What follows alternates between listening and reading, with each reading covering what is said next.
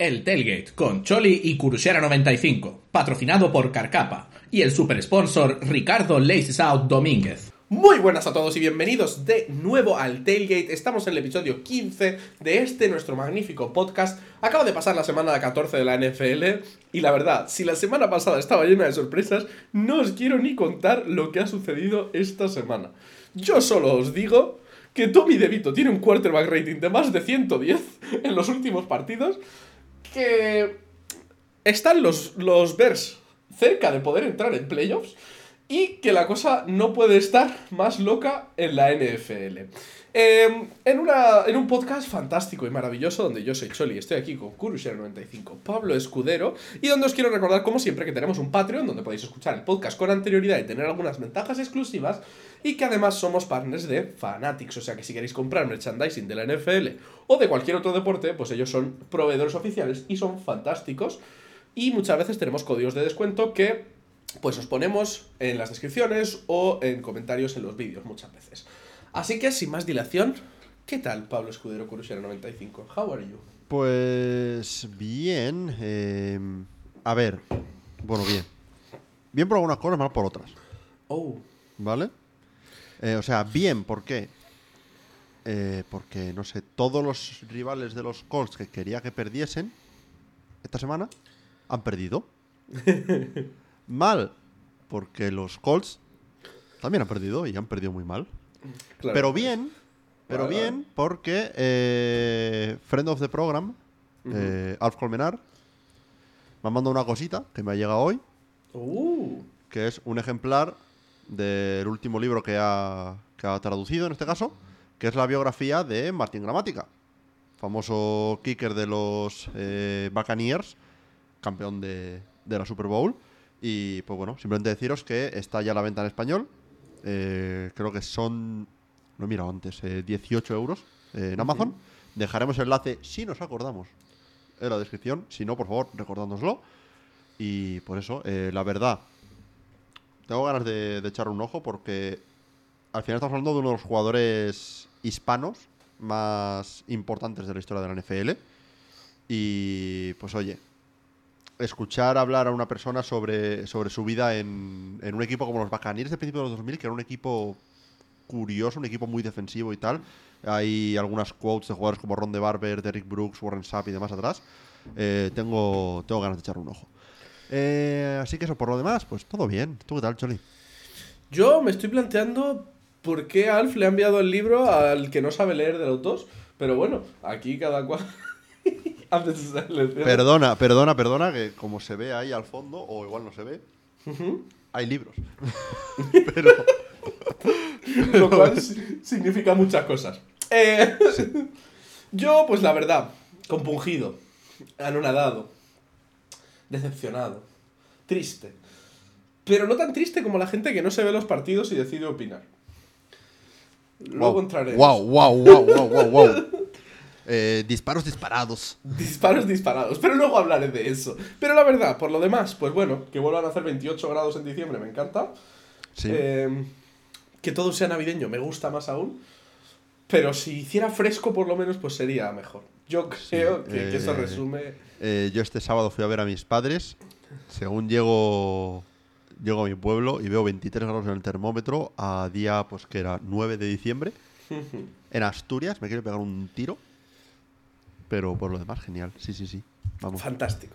Pero yo creo que podemos lanzarnos ya a nuestras secciones habituales. Y te adelanto ya que tengo un off-topic al final del todo interesante de Fantasy Football. Oh, O sea que. de- de- de lo mal que lo hemos hecho. Eh, No, no, no, no. De otro, de otro tema. Te lo, te lo dejo caer y lo hablaremos al final. Pero Voy lo primero que podemos aquí. hacer. Voy a dejar el libro por aquí porque tengo la, la bebida al lado y lo voy a tirar encima. Me conozco. Por cierto, por cierto, hay una cosa muy importante de la cual no hemos hablado. Ah, dime. ¿Quién es el acompañante de Patito Mahomes? Ah, eh, no tengo nombre, pero es el acompañante navideño. De Pues- Patito Mahomes. Aquí está. Yo creo que podemos pedirle a la gente en la descripción que, o sea, o sea, que la gente en los comentarios nos diga qué nombre le podemos dar.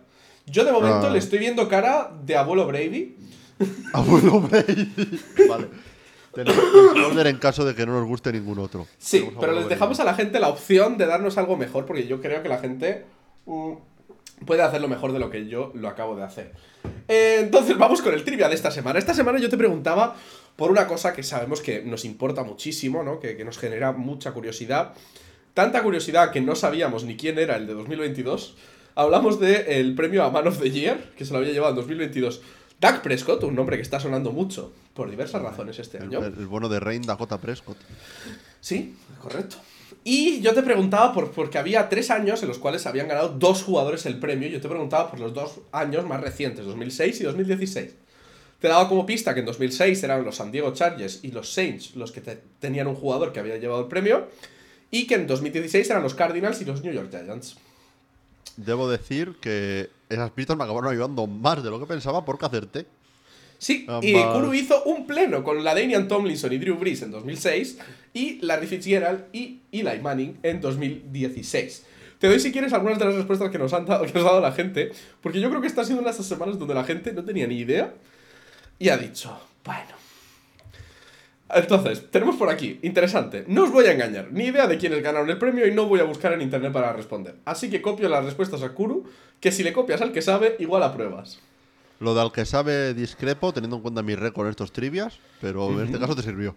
Correcto, en este caso le funcionó mejor que bien. Eh, tenemos por aquí otra persona, tenemos aquí a David Sevillano, que solo se equivocó en un jugador, se equivocó en Philip Rivers, puso de los Chargers en 2006. El tema es que doble Eh, quarterback ahí me, me sonaba raro. Hubiera dicho Rivers, ¿eh? Pero es que doble quarterback me sonaba raro.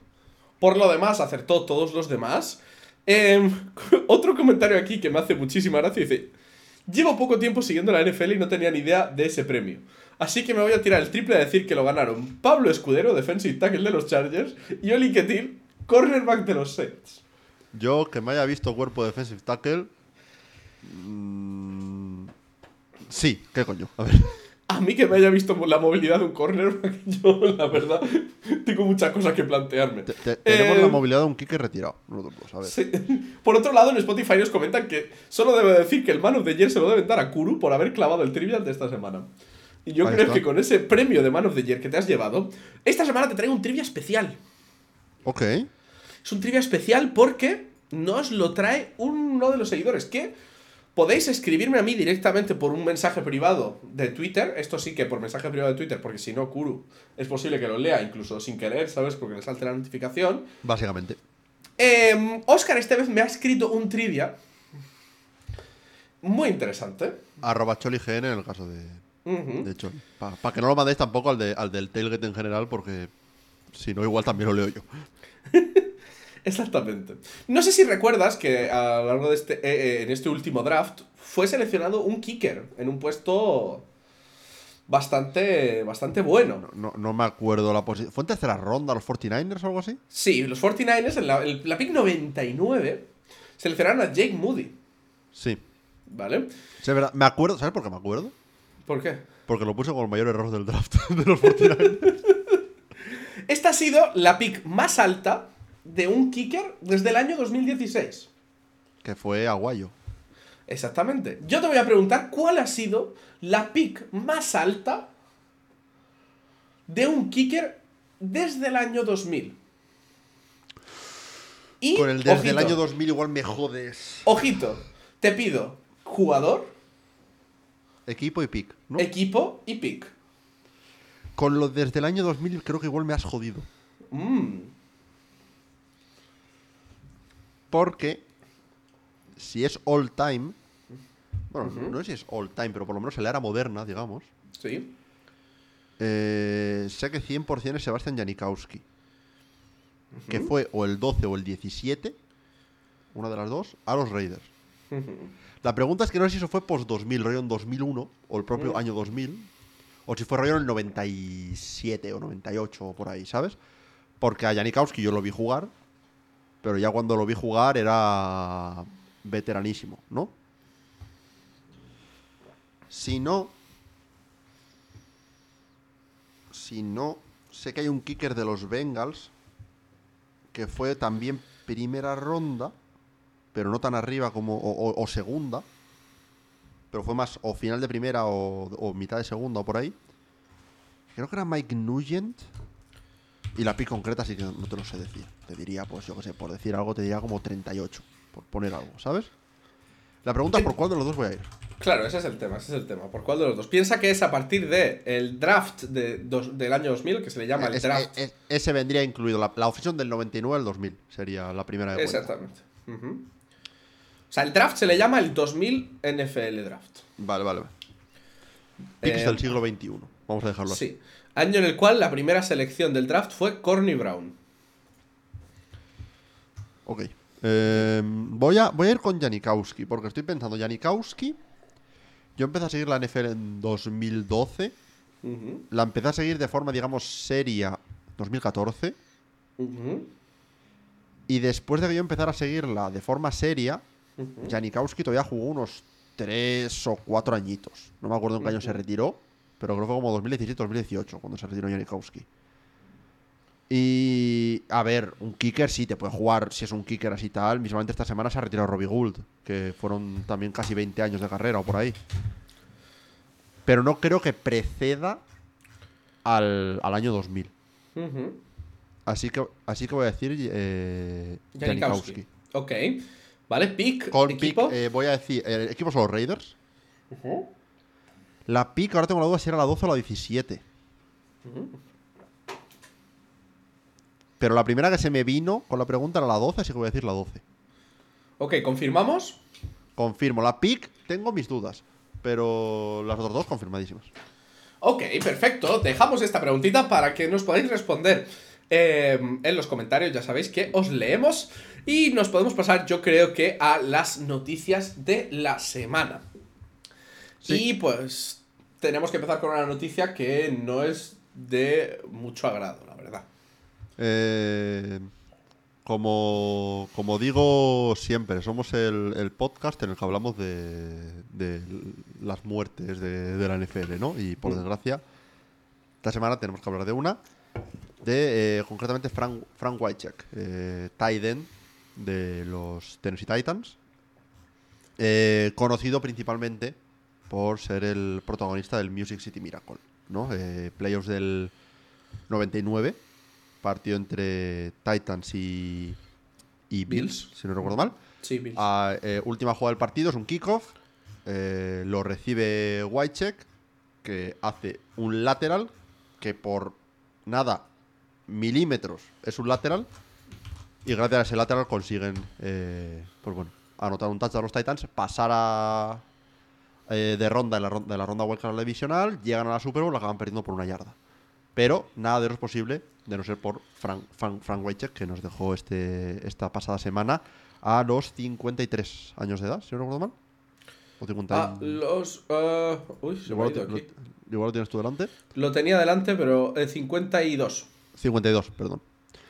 Eh, pero eso. Eh, como siempre, condolencias a la familia, a los fans de Titans y NFL en general. Y vamos a intentar transicionar de la forma más menos extraña posible a- al resto de noticias de esta semana. Sí, que la verdad, ya te digo, es curioso lo, lo frágiles que somos los seres humanos, ¿no? Porque al final el hombre se cayó en su casa, se golpeó en la cabeza y ya, pues Y eso, ya está. eso, eso- eso fue lo que pasó.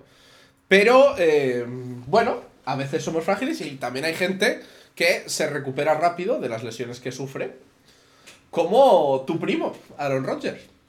Sí. Tu primo Aaron Rodgers se espera que esté listo para jugar antes de la- del partido de Jets Commanders ah, en, en Nochebuena, eh, para el 24 de diciembre, eh, dentro de, pues, al día que estamos grabando esto, dentro de 12 días. La verdad, sería histórico. Eh, sí, la verdad es que sí. Eh, aquí entra ya la pregunta de si deberían ponerle, aunque esté, o sea, lo que lo que se supone es que le van a dar el alta. La pregunta es si ese alta eh, te renta para, con la temporada, con pocas opciones de playoffs, mm, jugártela a que vuelva a romperse, por lo que sea, y tener que volver a repetir el ciclo. Otra Ese vez. es el tema. Yo creo que, sobre todo, viendo cómo está el equipo, ya lo hemos hablado de esto varias veces, ¿no? Pero no tiene muy buena pinta el hecho de que entre así, que se pueda lesionar de nuevo. Pero sí que es verdad que, que esto vendría a mirarlo. Yo, desde luego, no soy experto médico. De de verdad, cuánto se fue la, la rotura del, del Aquiles. Si fue completa, o si fue parcial, o si. No, no creo que todo sea porque este hombre es superhumano y escucha a los delfines. No, yo creo que la- el, el apareo de delfines probablemente no ha tenido mucho que ver con eh, la recuperación. Pero oye, hay que, si al final resulta que le dan alta y aunque no juegue, vuelve a entrenar, digamos, porque ya ha vuelto, pero digo, vuelve a entrenar a full, digamos, tal, pues oye, hay que quitarle el sombrero ante, ante la recuperación de este hombre. Sí, sí, pero vamos, yo no me jugaría a entrar en un campo con la línea ofensiva de los Jets antes de recuperarme. Vamos, 200%, vamos. Ni Es que- muerto. Y es que si me dices todavía, eh, en un tuit que leí sobre esto, me parece que se le da estadísticamente a los Jets como un 11% de probabilidades de entrar en playoffs. Si me dices que ese 11 es un 50, Claro, ahí te lo piensas. ahí dices igual esfuerzo, ¿sabes? Porque si sale bien la cosa, pues lo llevamos a la otra temporada. Oye, ¿y estos Jets con Aaron Rodgers, ¿qué pasaría? Tal, no sé qué. Pero teniendo en cuenta que quedan cuatro partidos por jugar, y ahora mismo los Jets están dos partidos por detrás de un puesto de wildcard, y hay Wilson y acaba hay- de jugar el partido de su vida. Sí, sí, pero digo, ya no estar dos partidos por detrás de Wildcard, sino que estar dos partidos por detrás con seis, seis equipos, siete equipos, que están Seis siete, seis, empatados, creo, sí. Creo. seis empatados, 7 a 6 en la, en la FC, que no es que tenga que pinchar uno, ¿sabes? Que es que Sí, tiene que darse sí. una combinación de pinchazos bastante gorda. No sé. Eh, yo no me la jugaría, la verdad. Pero, lo dicho, si es verdad lo de que le van a dar el alta y tal, chapo. Sí, sí, sí, desde luego. Hablando así de, de noticias, te doy una noticia flash que que ha entrado ahora mismo, Breaking News. Eh, Nick Mullens va a ser el starter de los Vikings la- esta semana. Eh, vi un tweet, ay, déjame ver si lo encuentro. Vi un tweet esta, esta semana comparando eh, los, creo que fueron 16 primeros starts de Nick Mullens en la NFL con los de Andrew Luck. Surprisingly similar. Ostras, Eh, déjame ver si lo encuentro. fíjate. La verdad, pero sí, la verdad, desde luego que, que después de este partido lamentable que han protagonizado los Vikings, no me sorprende que quieran probar otra cosa. Desde Lo luego. tengo. Eh, el, el quarterback Nick Mullens ha, ha tenido 17 titularidades en su carrera. En las 17 titularidades tiene 4.552 yardas de pase y 24 pases de touchdown. Andrew Luck, en sus primeras 17 titularidades, tuvo 4.552 yardas de pase y 25 touchdowns. Madre mía. Mismo número de yardas, un touchdown más. Evidentemente, Andrew Luck, clearly better por ese touchdown extra. Hombre, clarísimamente. Pero, pero curioso está también en, en cuántas temporadas ha sido lo de Mullens, ¿no? Pero. Ujú. Oye, ojito, ojito con Bullets, que no se haga un Gino Smith aquí de repente, ¿eh? Eh, No sé. ojito. Pero bueno, hablando de quarterbacks, tenemos un quarterback que básicamente no va a volver esta temporada. Y con esto se suma a una lista ya que empieza a ser triste, ¿no? De, de quarterbacks lesionados, de quarterbacks franquicia, de quarterbacks muy importantes para su equipo que están fuera. Justin Herbert no va a volver a jugar esta temporada.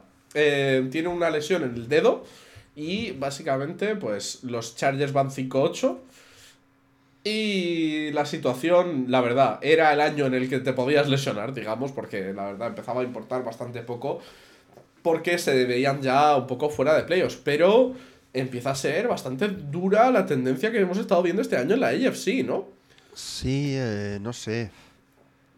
Es un poco la situación similar a la de los Jets, en cierto modo, ¿no? La de decir, cerramos completamente la temporada, estamos dos partidos por detrás y ya está, y se nos ha lesionado el quarterback, ¿no? Eh, La- la del pero- ma- un poco como la de los Bengals, más bien, ¿no? No, lo decía de los Jets por el punto de vista de decir, eh, estamos dos partidos por detrás, no vamos a arriesgar a que este quarterback juegue más este año. Vale, vale, sí, sí. Por, por ese punto, lo decía. Sí, la de los Bengals sería más parecida diciendo que son un equipo que están con aspiraciones de playoffs, quizá, a principio de temporada, pero se les muere el quarterback. Eh, pero sí que es un poco similar el hecho de que eh, Justin Herbert ha to- tocado casi todo el año, realmente. Y pues bueno, a ver. mm, si había un año para lesionarse, supongo que era este, en el que todo apuntaba que los Chargers no iban a entrar en playoffs y demás, pero no sé. No es el, el resultado de temporada igualmente que quieres tener justo cuando acabas de renovar a Herbert, que no es culpa suya lesionarse, ¿eh? No me Sí, pero es curioso como ha pasado con los dos, ¿no? Tanto como Herbert como Burrow, que los dos han acabado sin terminar la temporada. Y en la AFC ya empiezan a ser un poco suma y sigue, ¿no? Tenemos, si nos vamos a la, la- la primera división, o sea, si empezamos por la AFC East, tenemos al quarterback eh, de los Jets, o sea, Aaron Rodgers, y podríamos decir que eh, de los Patriots le han matado el alma. Em, Sí. Si seguimos con la AFC North, tenemos Browns y Browns Bengals. Si nos vamos y, a la y AFC bueno, y, y Pickett de momento no está para fuera para toda la temporada, pero por ejemplo el partido de esta semana Pickett se lo pierde. Bueno, sí, pero no lo voy a dar totalmente por, por, por out. Sí, sí. Eh, si nos vamos a la AFC South, tenemos el, el de los Colts y a. Jaguars en una situación semi-similar a la de Pickett. Si- y si nos vamos a la AFC West, pues tenemos a Chargers también. Y, y bueno, y Raiders hicieron cambio, pero porque ya fue un poco... Ra- Raiders ha sido un poco un, un tema Sí. también la posición de quarterback. Pero sí, digamos que es que estamos, vamos a dos, a dos equipos por, por división, básicamente. Eh, es que realmente de los quarterbacks fuertes han jugado toda la temporada Lamar Jackson, Patrick Mahomes, Josh Allen y Tua, básicamente. Sí, sí, sí. Porque eh, Trevor Lawrence, aunque no se ha perdido ningún partido en sí, ha jugado tocado. Eh, obviamente Burrow ha caído. Eh, más, más quarterbacks así. CJ Stroud podríamos nombrarlo como top. Se ha ido con una conmoción en el partido esta Ujú. semana pasada. Veremos si juega esta próxima semana. Es que que hayan jugado todos los partidos hay pocos, realmente. Es que eso es un, es un tema, la verdad. Y parece un tema que está sonando más a la AFC que a la NFC en cuanto a los equipos top, desde luego. Y está haciendo que equipos que a priori teníamos rankeados muy altos se estén cayendo más de lo que podíamos esperar. Aunque haya alguno como los Bengals que se siguen aferrando a esa lucha por el, por el puesto en playoffs. Y ojito, la verdad. Pero si continuamos con la siguiente noticia que te doy, de, creo que no ha pasado desapercibido para nadie eh, la expulsión de DK Metcalf Sí. en el partido de los 49ers contra los Seahawks. Y parece ser que es noticia que durante un encuentro del equipo, una reunión del equipo, eh, Kyle Shanahan, coach de los 49ers, les enseñó a, a- a los jugadores varios clips de DK Metcalf yéndosele un poco la olla y teniendo ataques de ira y de rabia. Y básicamente les dijo que em, vamos a conseguir que el número 14 se le vaya la olla. Sí, ha sido un problema constante a lo largo de su carrera el, el perder los papeles, ¿no? Es un... eh, tiene un poco el síndrome de- del wide receiver o del cornerback a veces, que son los que más rápido se calientan, un poco. Y eso me parece también un- una cualidad a tener en cuenta en, en un wide receiver top. El, el que puedas aguantar esa presión porque cuando eres un muy buen wide receiver como es Metcalf, lo más probable es que, se- es que intenten neutralizarte de la forma que puedan. Y eso va a incluir de vez en cuando, pues, ser un poco más agresivo a nivel de press y, y- y contacto durante las rutas. Eh, puede que más tema verbal, por ejemplo, Dion, eh, Dion Sanders, creo que era conocido por, por eh, meter mierda como, como un campeón, pre-snap, tal.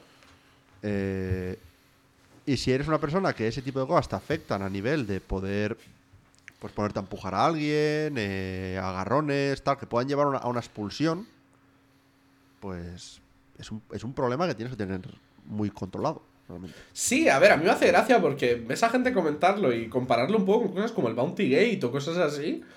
Eh, tan- Y- tanto no, me parece. Y yo me planteo, o sea, de verdad, o sea, yo, yo me pongo esto.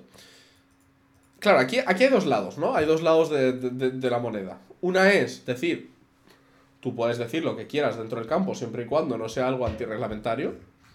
¿sabes? O sea, siempre y cuando no, te, no sea un insulto directo así tal, ¿sabes? Sí. O sea, yo puedo estar jugando contra ti y decirte, eres malísimo. Bueno, eh, eh, creo que era. Era Shannon Sharp. No me acuerdo si era, si era Shannon Sharp o si se lo hicieron a Shannon Sharp. Que se, que se aprendió el, el número de teléfono de la novia de un jugador que le iba a defender. Ah, sí. Y Sí, se lo recitaba antes del snap.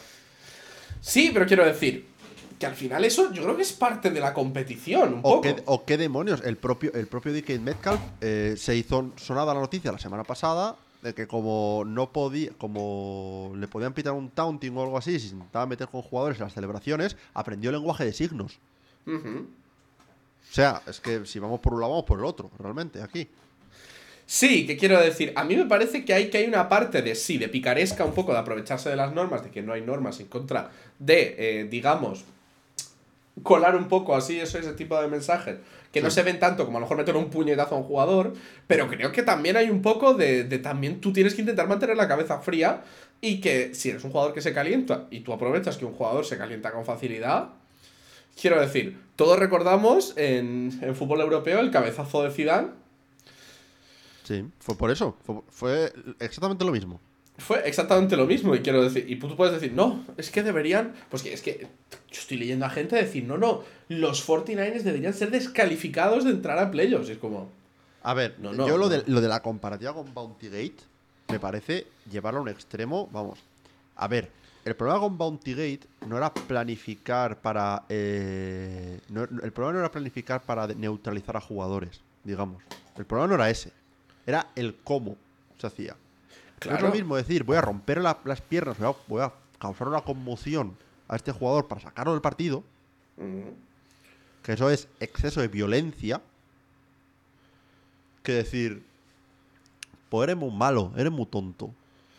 No Es vales que para aparte- nada, tal, y que te cabres. O, o- Claro, o- es que empujar un poco, ¿sabes lo que quiero decir?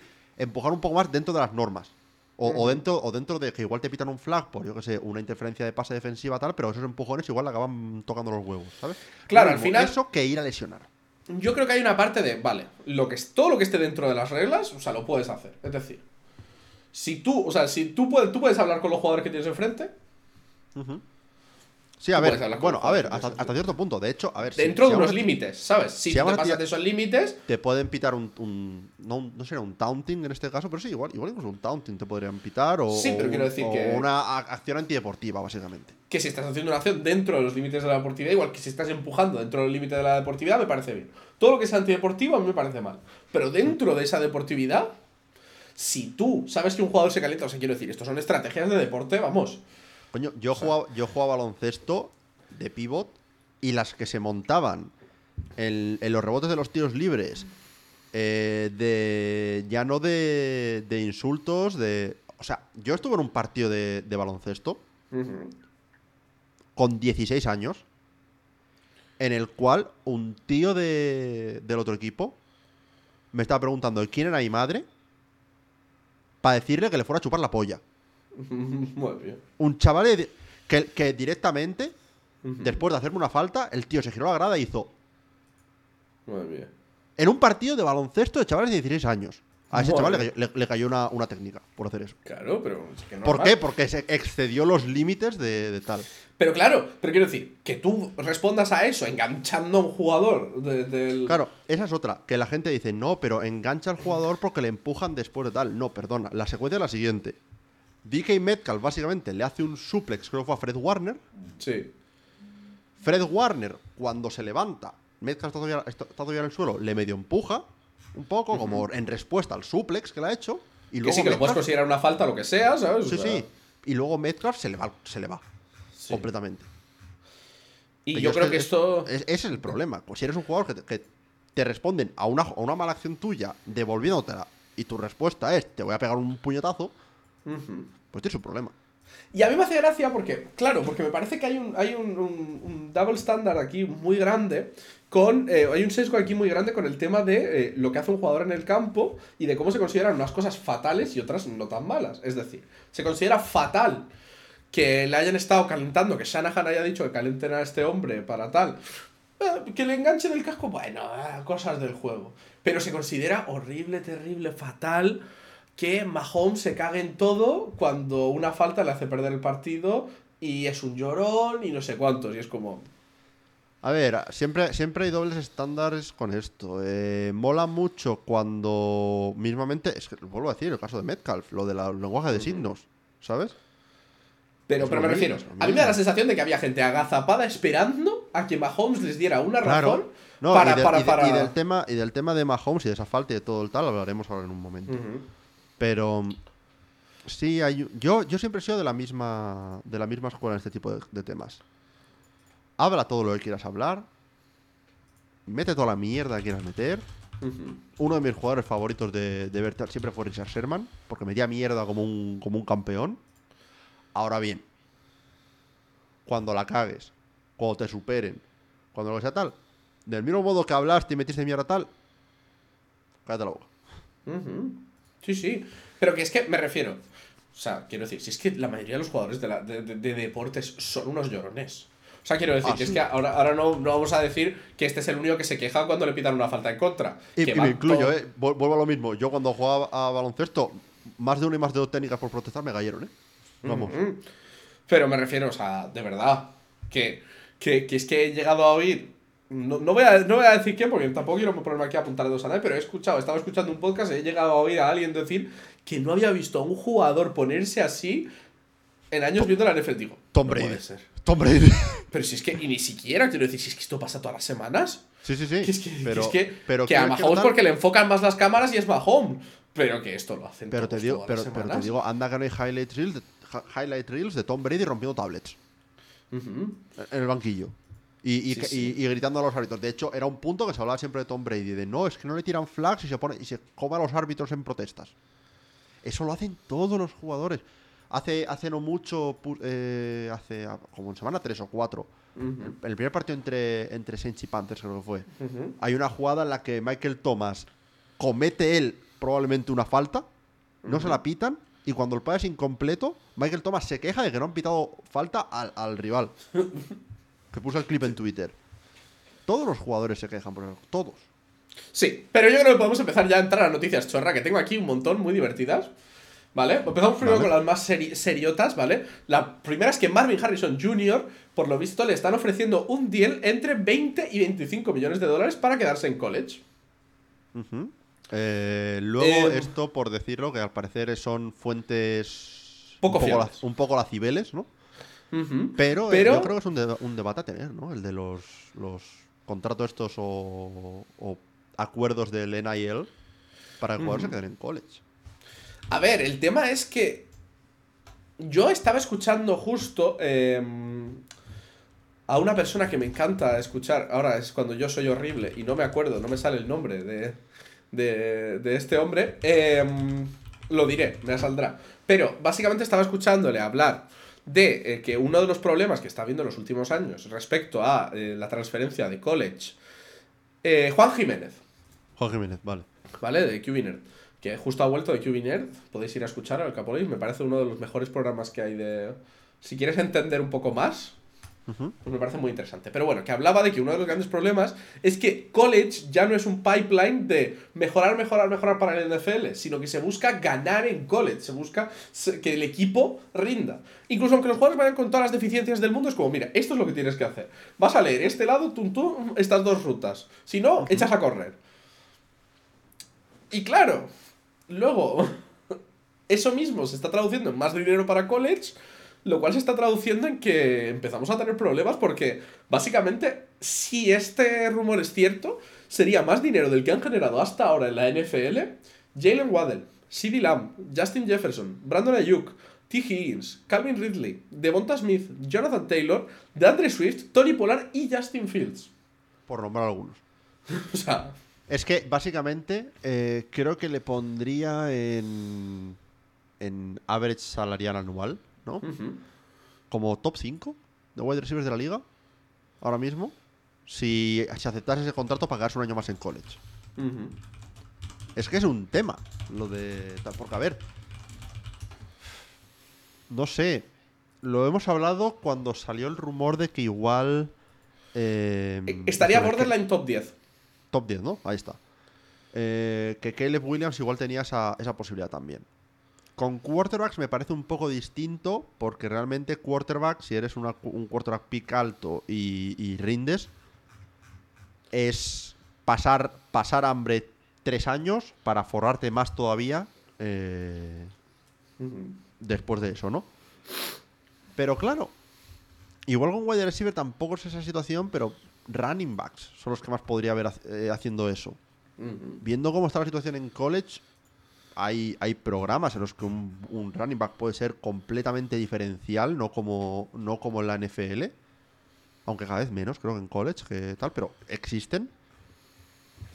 ¿quién te dice a ti que un running back no empieza a plantearse si le ofrecen un, un contrato mayor que, que lo que podría optar en la NFL incluso después de renovar? Decir, pues déjame este dinero ahora mismo, entro un año más tarde en college. Y a ver, que luego está la alternativa, decir, no, pues igual a los backs les renta entrar antes para llegar antes al, al momento de renovar, pero creo que es una dinámica que introduce esto de los eh, contratos en IL que no existía hasta ahora y que puede ser bastante interesante de monitorizar. Sí, desde luego, porque puede hacer, ya te digo, puede hacer que sea más interesante la competición de college para la gente que, que ve college, pero a la vez puede bajar la- el nivel en la, en la propia NFL y veremos a ver si eso es algo Sí, que sí, empieza la, propia, la propia NFL a intentar pelear. Sí, no, porque te pongo la, el siguiente, la siguiente tesitura. El famoso tanking. ¿Puede ser esto una, sol- una pseudo solución al tanking? Me explico. Tú imagínate un quarterback como Caleb Williams. Sí. Es un quarterback de estos que merece la pena tanquear por él, ¿no? es, es como se presenta, ¿no? ¿Tú crees que habría tantos equipos dispuestos a arriesgar una temporada, suponiendo que el tanking sea real, que yo no pienso que lo sea, ¿no? Pero ¿tú ves que hay tanto- habría tantos equipos dispuestos a tirar por, a la basura una temporada por la posibilidad de draftear un quarterback que igual si le viene un contratazo de, de college donde no hay tope salarial, donde puede ser simplemente soltar dinero por soltar. Que igual se quede un año más y hayas perdido una temporada para nada?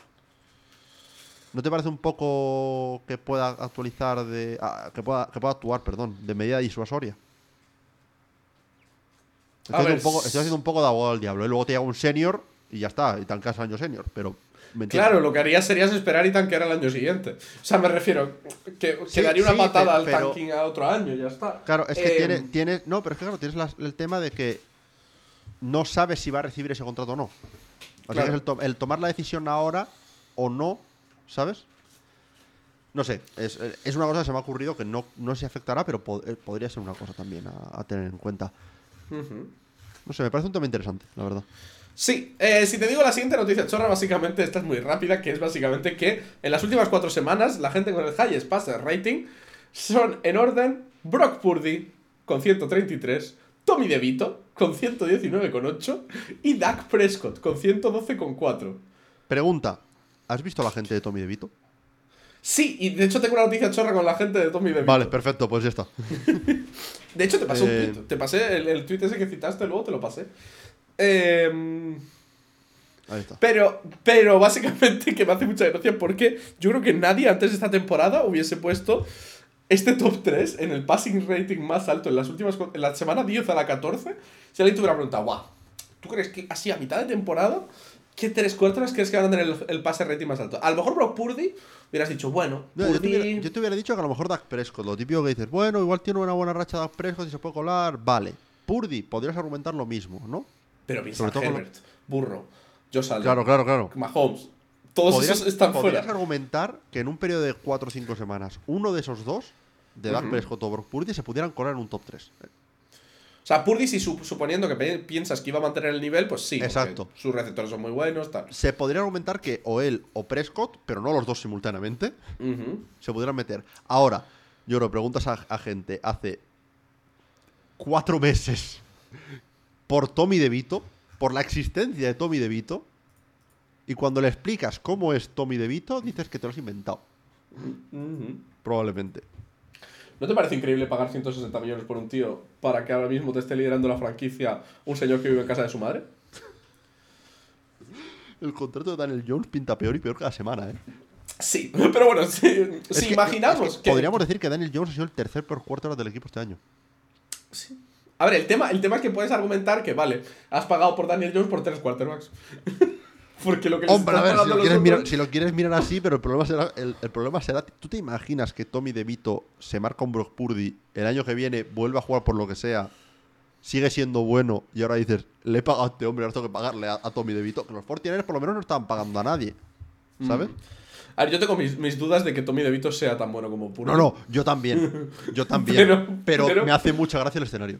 Pero bueno, yo creo que si continuamos, el siguiente, siguiente noticia chorra es básicamente, ojito, ¿eh? Partidos con más de 250 yardas de pase y más, dos o más pases de touchdown. Joe Flaco en las últimas dos semanas. Dos partidos de ese tipo. Perfecto. Fantástico. Los Steelers desde que Big Ben se retiró. Cero. Eh, Es lamentable esto. Es un stat lamentable. sí, eh, es un stat de estos que no demuestra nada. No demuestra absolutamente nada, pero son graciosos. ¿Sabe? Y, y me fastidia porque yo, yo entré a la temporada siendo un Kenny Pickett defender y veremos qué pasa con Kenny Pickett. Pero, pero de momento, defender, defender, ya no soy tanto. Sí. Eh, si te doy otra, aquí, aquí tengo una noticia chorra más grande aún. Ok. Mike Bravel ha dicho que los Titans le han ens- enseñado vídeos de ejemplos a Will Levis de quarterback deslizándose, haciéndole slide, Ajá. para animarle a que se deslice. Como... Como- eso no funcionó, Ok. como eso no funcionó, Bravel ha dicho que les va a enseñar vídeos de quarterback no deslizándose y siendo placados de la hostia para ver si así deciden no intentar taclear a, a linieros de 300, de 300 Bueno. eh, libras de peso. Em, vale, mucha risa con esto.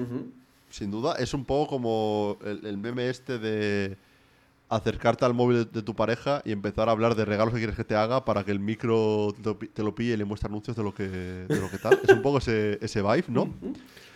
Pero podemos hablar del hecho de que no es la primera vez ni va a ser la última que ciertos equipos tienen que buscar formas de decirle a su quarterback joven, tío, tírate al puto suelo. O sea, porque es esto, es eh, mit- eh, en- enfatizar los entrenamientos y demás, es llegar al punto de eh, contratar a entrenadores de béisbol para enseñar a hacer slides, porque hay quarterbacks que ni siquiera saben. Y esto es una cosa que leía Katanowski, que, que me parece que tiene bastante razón, que un elemento del motivo por el que tenemos tantas lesiones, sobre todo en jugadores jóvenes, es lo que él llama arrogancia física. Que es que vienes de college de ser el más grande, el más fuerte, el más rápido, y hay tres tíos que son Y- que se y- han comido al más fuerte, al más grande y al más rápido. Claro, y de poder tirarte contra gente y ya está. Pero es que luego ya está la NFL y todos son igual de grandes, igual de fuertes, igual de rápidos o más que tú. Y no es lo mismo que te intente placar un chaval, un linebacker que, que es, es un poco undersized y que de aquí a un año va a estar vendiendo zapatillas en el Foot Locker que, que te venga, pues por poner un ejemplo, yo que sé, un Jeffrey Simmons, que bueno, en el caso de Will Levis no, no podría ser el caso, pero un Jeffrey Simmons, aplacarte, Sí, sí, sí. te revienta. Es que te revienta. Eh, lo mejor de estas cosas siempre son los comentarios de la gente. Ajá. Hay uno que, le po- que pone. Va, ¿Está poniendo los mejores de todos los tiempos o simplemente el, el highlight de vídeos de Anthony Richardson esta temporada? Sí, por ejemplo. Em, otro que me hace aquí mucha gracia dice: ¿Cómo? ¿Que puedes cambiar de estilo de coacheo a- para a adaptarte a los jugadores? Que alguien llame a Carolina, rápido. Eh, y luego, eh, lo que más gracia me hace de todo es te voy a pasar el meme, porque es una foto, es una foto meme. Ok.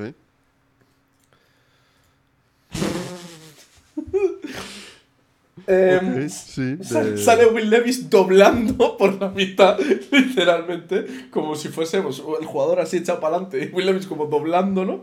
Eh, 9-3 y pone al lado del jugador de los Dolphins 9-3. en- y me- o sea, nunca han sido vencidos en casa, a- ganando de 14 contra Will fucking Levis. Eh, Cho- por cierto, esto ¿te se- has- sería mucho más fácil que Chori se acordase de poner esto luego cuando lo edite, pero no va a pasar. Así que claro, ya, exactamente. ya, ya asumimos. Kuro, por cierto, ¿te has dado cuenta que Will Levis es Billy Jean? Will Levis es Billie Jean. ¡Oh, no! Billy. No, Bueno, no, no, no. Para el que no pilla el chiste, Levi's o Levis es una marca de, de- de vaqueros. Jeans, vaqueros. Y, bueno, y Wi- y Will es corto de William y el otro diminutivo que tiene William es Bill. Así que es Billie Jean. Y ya, para acabar con las noticias chorra, vamos a la noticia chorra más importante. Que te voy a enviar el vídeo, que tampoco me acordaré de ponerlo, pero aquí tenemos un increíble vídeo de el padre de Tommy DeVito y su agente ¡Ah! dándose con la mano levantada así y luego dándose un besito en la mejilla después de un touchdown de los Giants. No, pero de verdad, tenemos que hablar de la gente de Tommy DeVito. O sea, el agente de Tommy, de Tommy DeVito no existe. El agente es, de Tommy es- es una DeVito. simulación. El agente de Tommy DeVito parece que se ha puesto un disfraz de Halloween de agente de jugador de la NFL. O sea, No, no. El, el- el- el ag- el agente de Tommy DeVito parece que se ha puesto un dis- eh, ha ido al- a la tienda de disfraces de al lado del estadio y ha dicho: Dame tu disfraz más barato de mobster. El traje negro, el sombrero. El hecho de ir así todo el rato. Eh, Eh, lo más gracioso de todo esto es que todo esto me ha llevado además a, a leer cosas que ha puesto la gente. Y el 14 de noviembre de este año, Asin Stelato, el agente de Tommy DeVito, es lo que- es que metieron, tiene, en el, tiene hasta nombre inventado. lo metieron en el Italian American Sports Hall of Fame. Ah, que eso existe. Y el señor lleva un traje rojo entero, con un sombrero con el bordecillo rojo. Y está ahí recibiendo. No, no, es que, Su- es que vi. su placa. Vi, vi un tweet hoy, a ver si lo encuentro, de otro amigo del programa, Rubén Vargas, con fotos de este hombre del- de los últimos, no sé, semanas, meses, no sé cuánto. Eh, y es que. Es que tiene tela, ¿eh? Deja ver si lo encuentro, porque no han respuesto a alguien y para encontrar respuestas a Twitch a veces en. Es en bastante Twitter difícil. Aquí lo tengo, mira. Te lo paso. Tampoco lo vas a. Lo vas a editar en el vídeo, pero ahí está, ahí lo tienes. El tweet. Eh, disfruta. Una foto creo que va a ser la que tú me dices, el traje rojo, porque. Tiene Traje rojo con un sombrero con el ala roja. Sí, sí, sí, sí. Sí, Sí, sí, correcto. Ahí estaba recibiendo su premio al Ita- Madre mía, por favor. Luego tiene una foto con un, con un traje color crema. Con Tommy tú- DeVito en el campo. ¿No te, ¿No te ves a este señor cogiéndose una guitarrica y arrancándose por bulerías? Pues sí. Pues sí. Tene- tenemos otra. Otra comparativa a David Bisbal en, en este. Yo solo te digo una cosa. Eh, yo le veo más camarón de la isla a este señor. Sí, eh, un poco, poquito, sí, eh. ahora ma- más el, el- el vibe de, de camarón en este caso, sí. Yo ya te digo que si el año que viene vamos a invitar gente y tal, y viene Rubén, le voy a, lo primero que le voy a preguntar es cómo fue conocer a la gente de Tommy DeVito. Sí, sí, sí. O sea, es mi nuevo ídolo. Yo, por favor, este año que no sabe quién quiere ser MVP, que le den el MVP a Tommy DeVito solo por su agente. Exactamente, yo creo Y que. ya está, no pido más.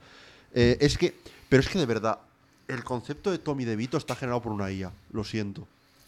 Tú- le han pedido una IA que cree al, al jugador de fútbol italoamericano más italoamericano posible y crearon a Tommy DeVito en, en un laboratorio. Y a su familia. Y a su agente. Y, y el año que viene veremos que su perro también va así, por la calle. Eh, no es normal. No es normal. No, la verdad es que. Pero yo creo que con ello podemos pasarnos ya de las noticias y lanzarnos a por nuestras predicciones de la semana. Que como sabéis, esta semana ha sido una locura. Y tanto. Pero la que viene puede ser mejor. Como sabéis, siempre hacemos nuestras picks de la semana, las hacemos Moneyline.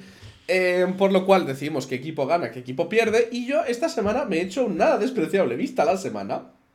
8-7. Que yo me he hecho un 7-8. Yo me he hecho un 7-8, pero ¿sabes qué es lo más gracioso? Que me he hecho un 7-8 y aún así he subido dos puestos. Yo he subido hasta el puesto 32, eh. Cuidadito conmigo. Yo estoy en el 17. Que estoy a punto de entrar en la primera página. Y la verdad, No Nada mal, ¿eh? Eh, Pero es que eso, yo, yo es que estaba el 19 la semana pasada, si no recuerdo mal, ¿no? Estoy el 17. Después de ir en negativo. Ojito, eh, culo, le estás persiguiendo ahí el culito a Nacho Cervera, eh. Sí, estoy a dos picks. La remontada es posible. Estoy a 7 picks del liderazgo, ¿eh? Sí, lo que pasa es que 7. Si me, si me vienen un par de semanas como estas últimas, es, todo puede pasar. Sinceramente. Sí, la verdad. Eh, Porque ha sido una semana increíble. Sí, tenemos un triple empate en primera posición entre Bryce, Rick Freak y Pau Ruiz 14. Eh, ¿Dónde está Tua Tua Tua? Para Ah, Tua Tua Tua está en la increíble posición 45. 45, ahí está.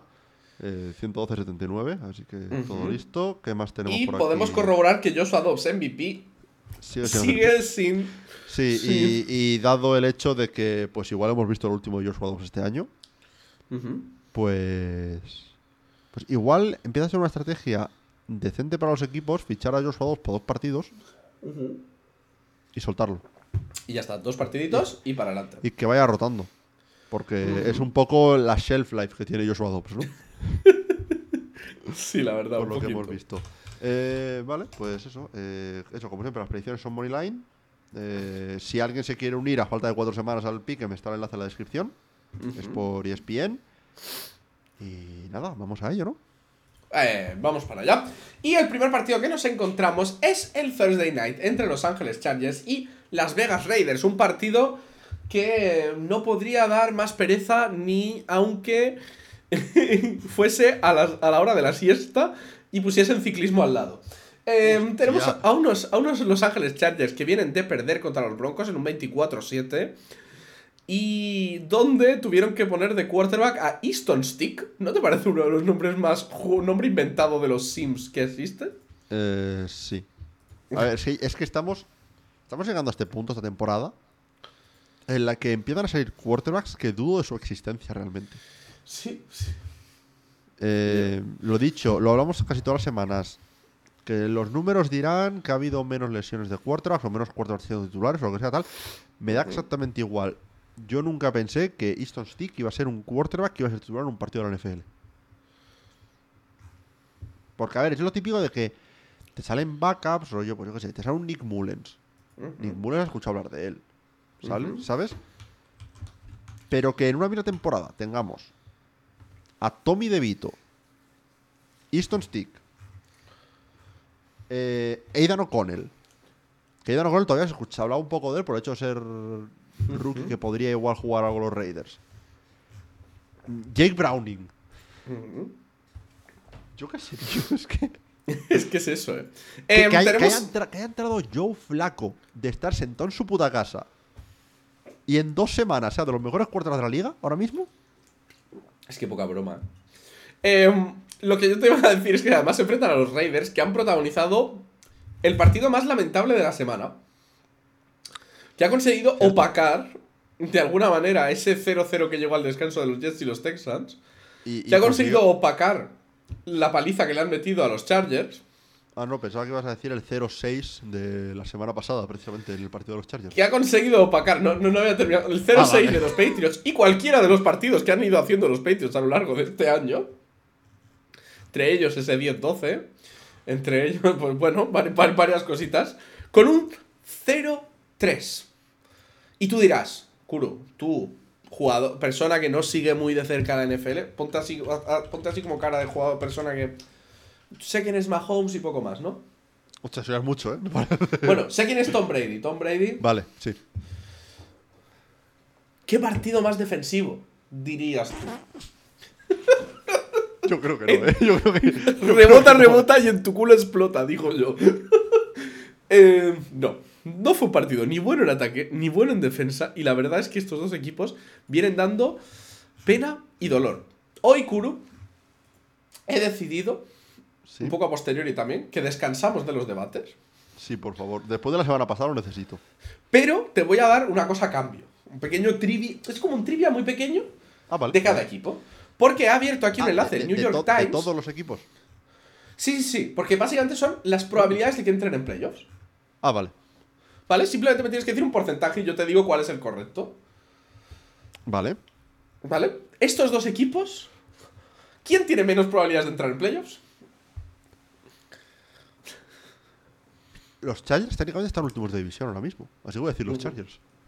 ¿Con qué porcentaje crees que están estos dos equipos?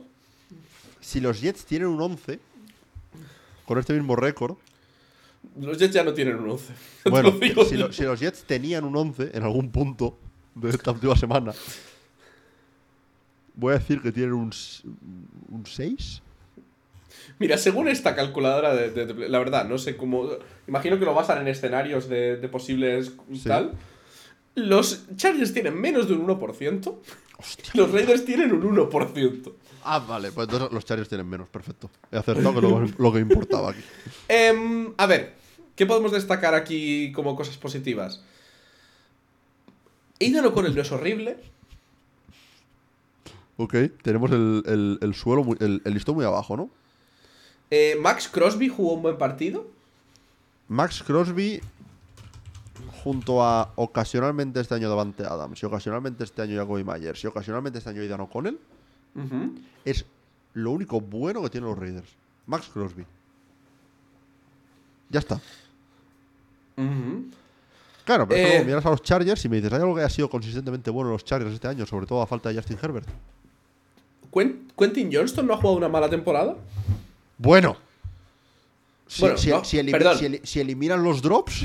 Me he equivocado de tem- eh, temporada, no. Mal partido. Ah, mal partido, vale. Digo, si eliminas los drops de la temporada, pues igual, ¿no? Pero es que drops ha sido el 90% de cosas que ha hecho este hombre. Eh, Y como dato curioso, en los últimos 30 segundos, de- en el tercer cuarto to- ya, los cánticos que se oían de los fans de los Chargers era despidan a Staley, despidan a Staley. La pregunta es, que haya, ¿tú crees que... que haya cánticos de fans de Chargers ya es un tema, ¿eh? Sí, ¿tú crees que el hecho de que Herbert se haya lesionado le va a dar otro año a No. Staley? Imposible. Ni siquiera, ¿no? O sea, ahora ya es, Imposible. sería ya nivel o, Imposible. o- o ganan la Super Bowl o, ya... o sea, O sea, eh, la única forma yo creo que le dieran un año a Staley más, y sería un error incluso en ese caso, ujú.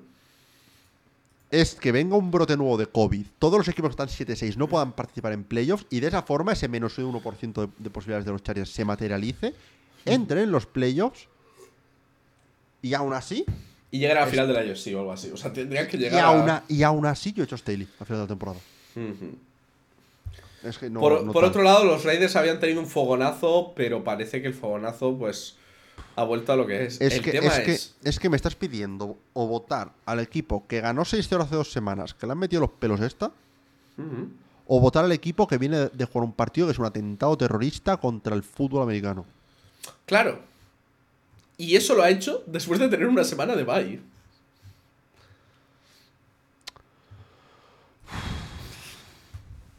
Yo creo que aquí nos podemos hacer un 50-50. Si quieres, tiro una ¿Dónde- moneda. ¿Dónde hay una moneda? Yo tengo una moneda, yo tengo una moneda siempre a mano. Perfecto. Eh, ¿qué, qué quieres? Eh, Claro, pues, o sea, eh, pescado o cosas. O escudo. Pescado o escudo. Pescado o cosas. Eh, Es cosas. difícil. Este es Vale. el pescado. Cosas. El equipo, el equipo que. eh, la persona que gane tiene que votar a los Chargers porque tienen más, más porcentaje de picks ahora mismo. Vale, perfecto. La persona que pierda tiene que votar a los Raiders. Tú Yo has digo cogido cosas. pescado. No, yo ah, cosas, cosas, vale. cosas, cosas. Yo pescado. No sé si se va a ver, pero es el pescado lo que ha salido. Vale, pues yo voto a los Raiders, tú votas a los Chargers. Me Perfecto. siento casi más con, con- eh, con más confianza de esto, sabiendo que Herbert no juega. Pero yo qué sé. Vamos a pasar ahora del siguiente partido porque, como hemos visto en el siguiente partido, el cuarto que tengas este año en la NFL no importa. Porque tenemos a los Vikings contra los Bengals. Exactamente, tenemos a los Vikings contra los Bengals, unos Vikings que vienen de ser la otra mitad de ese partido desastroso que me gusta. Que sean el segundo equipo, o sea, el, segundo, el tercer equipo en jugar, porque ya nos los quitamos del medio a los dos equipos que han protagonizado Dios. ese encuentro lamentable. Eh, si hay un partido que no deberíais ver de este año, es ese partido, de verdad. Hay muy pocos salvables. Y con eso partido. incluyo partidos como el 6-0 de, de los Chargers y los Patriots, el Jets Giants, que fue un puto desastre. Eh, yo qué sé, mismamente la primera mitad del, del Jets Texans de este año. Todo eso lo incluyo. Por cierto, dato triste para los fans de los Vikings. Justin Jefferson se fue otra vez lesionado y veremos a ver si ya acaba- si, si, si puede volver a este año o no. De momento no se sabe nada. Que se enfrentaron a unos Cincinnati Bengals que siguen dando una nota muy positiva, como yo ya predije. Eh, la verdad, me voy a colgar la medallita. ¿Sabes qué es lo malo? Aquí, aquí en cierto yo argumenté de forma medianamente seria a favor de los Colts, ¿no? Que raras veces lo hago, Sí. ¿no? Eh, y me jodió en parte el hecho de que hagamos el podcast de martes, porque luego empezó a salir el Injury Report. Uy, doloroso. Y cuando empecé a ver cosas como que Braden Smith no jugaba, que EJ Speed no iba a jugar, yo iba mirando ese, ese Injury Report y me iba echando las manos a la cabeza diciendo, vamos a palmar este partido, ¿verdad? Y así fue. Jake Browning hizo un partidazo. Sí, hizo un muy, muy buen partido, 275 yardas, dos touchdowns, una intercepción. Joe Mixon jugó muy bien. Chase Brown fue otro highlight del partido, yo creo. La- eh, los Colts no sabíamos defender screens, aparentemente. Eh, creo que hubo un punto en el que los Bengals hicieron tres screens. Eh, hici- creo que hicieron como cuatro o cinco en todo el partido, pero después de la tercera screen llevaban 126 yardas en screens. Y la verdad, al final eso demuestra una cosa importante que yo creo que se menciona poco, que es que tener un quarterback élite es muy importante, pero tener skill players buenos en ciertas posiciones y tener jugadores élite en distintas posiciones va a hacer que... Perdón. Joder. Que te mueres. va a hacer que cualquier quarterback, incluso mediocre, pueda resultar ensalzado, ¿no? Y creo que una gran muestra de eso siempre es Brock Purdy, que si bien está jugando muy bien, está jugando a muy buen nivel, pues está claro que tener a Christian McCaffrey, a Divo Samuel, a Brandon Ayuk ahí, pues le ayuda mucho a que la producción sea estelar. Sí, y es que incluso en un partido como este de los Bengals, en el que, seamos sinceros, dentro de lo que cabe, llamar, llamar Chase tampoco hizo tantísimo. No sé que me esté, se me esté yendo la pinta y lo estás llegando ¿Qué a una va? cosa. Llamar ¿Qué va, Chase no hizo, no hizo nada. Eh, de hecho, me puedo ir a los stats y llamar Chase eh, tuvo tres recepciones, ¿eh? Para, 20 para 29 yardas. Exacto.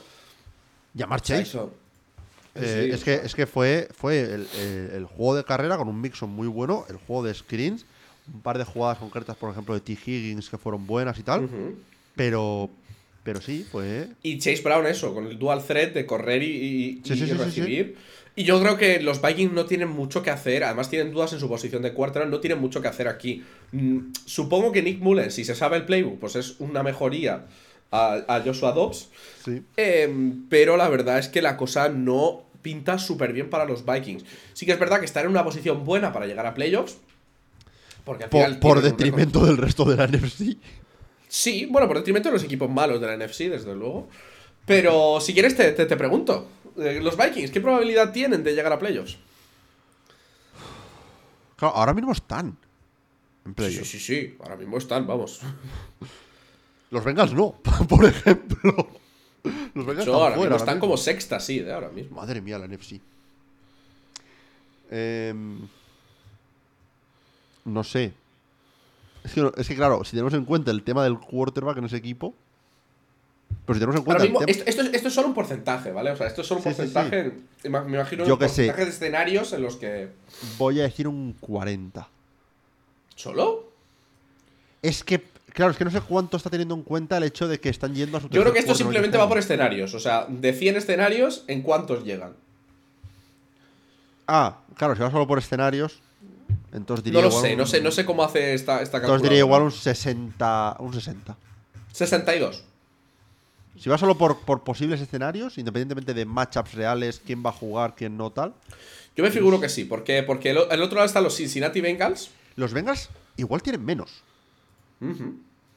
Los Bengals igual están menos del 50. ujú. Por eso ahora mismo están fuera. La FC es para quien, pa' quien la quiera un poco. Pero, pero en el sentido de que hay esos seis equipos empatados en- en- entre la sexta y la decimoprimera sí. Claro, ese es el tema, que hay seis equipos empatados y hay algunos con más probabilidades de entrar que otros. Los Bengals voy a decir que tienen como un 40. 25. ¡25! Ujú. Apúntate uno. Sí. Guau. Sí, sí, sí, sí. Eh, ¿Qué calendario le queda a los Bengals? Aparte de este partido.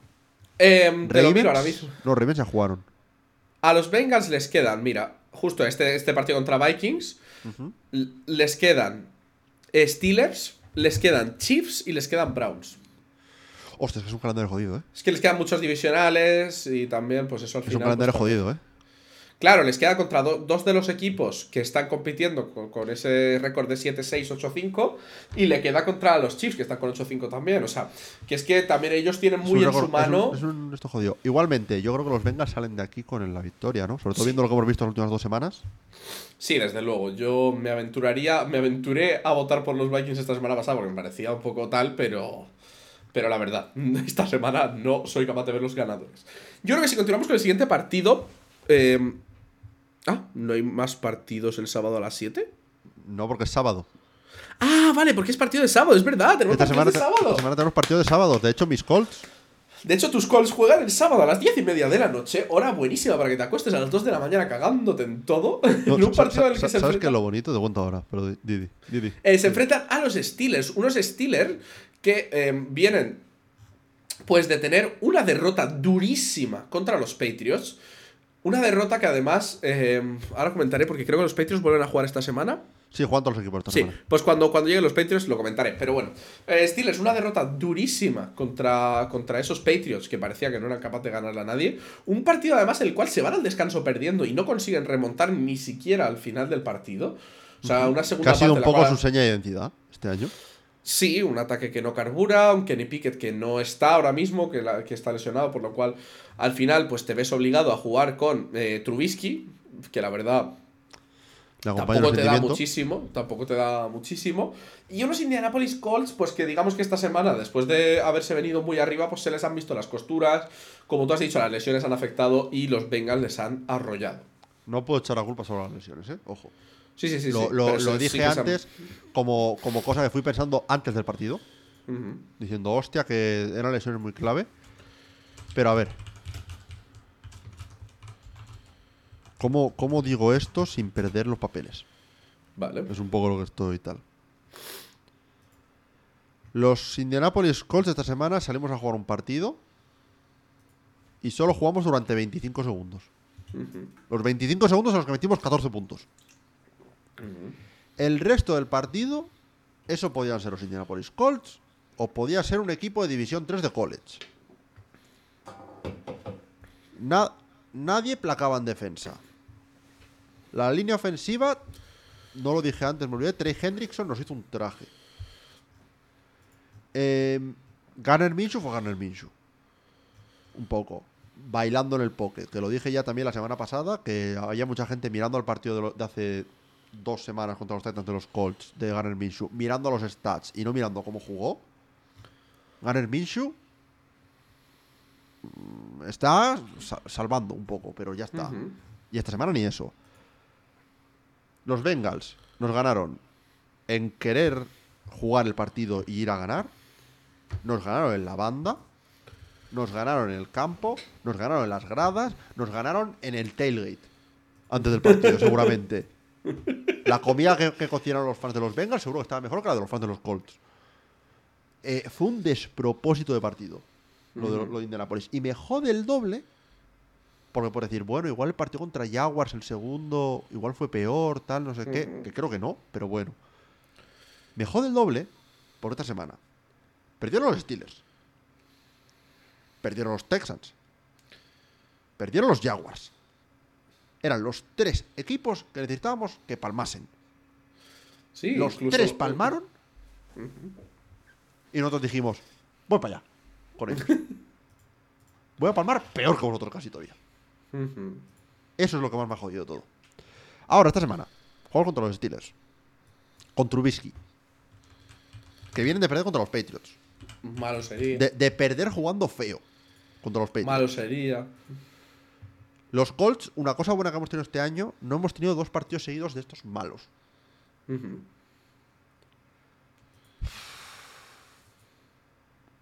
Lo necesitamos. Si queremos mantener una mínima posibilidad de entrar en playoffs este año, necesitamos esta win.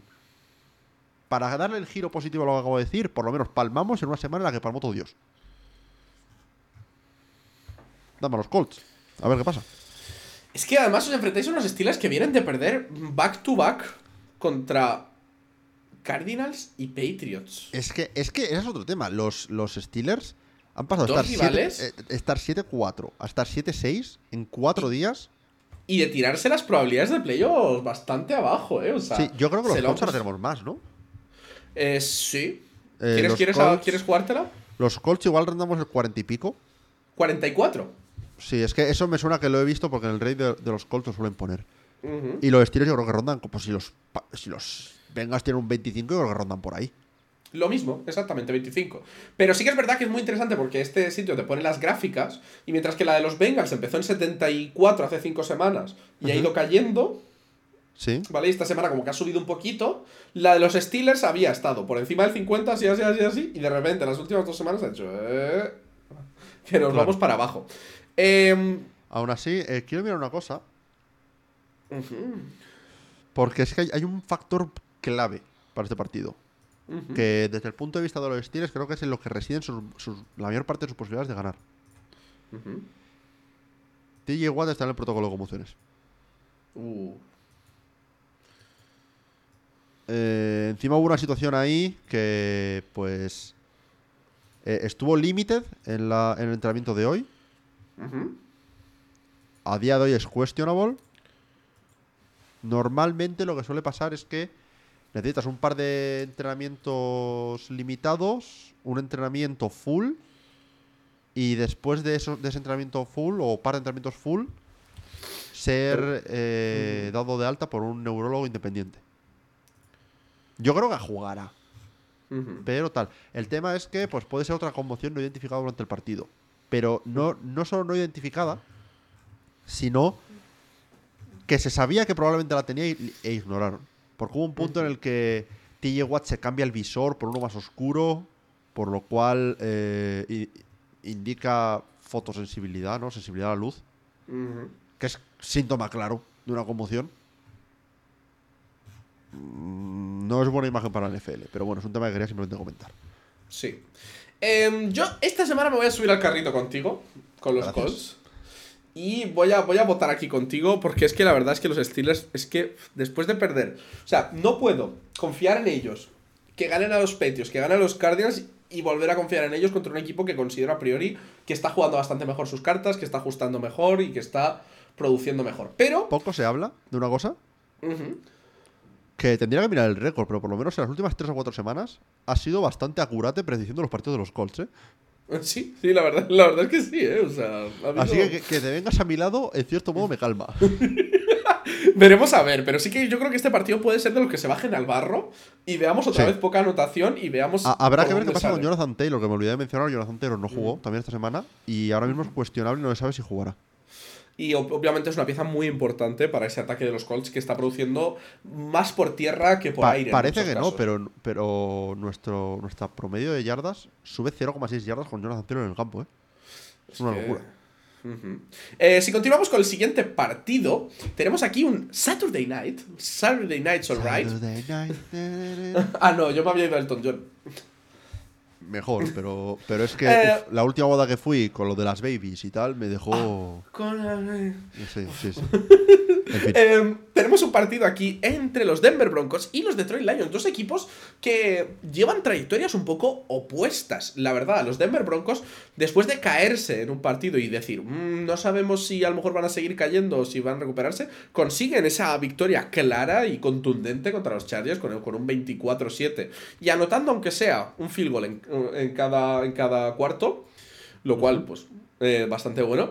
Mientras que los Detroit Lions caen en un partido muy duro contra los Chicago Bears.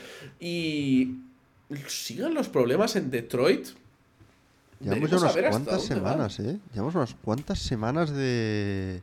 Sí, sí, los Lions se, se posicionan ya con un récord de 9-4, pero para que os hagáis una idea, los que no tengáis tan claro el récord de los Lions, venían de ganar a los Saints, pero antes de eso habían perdido contra Packers.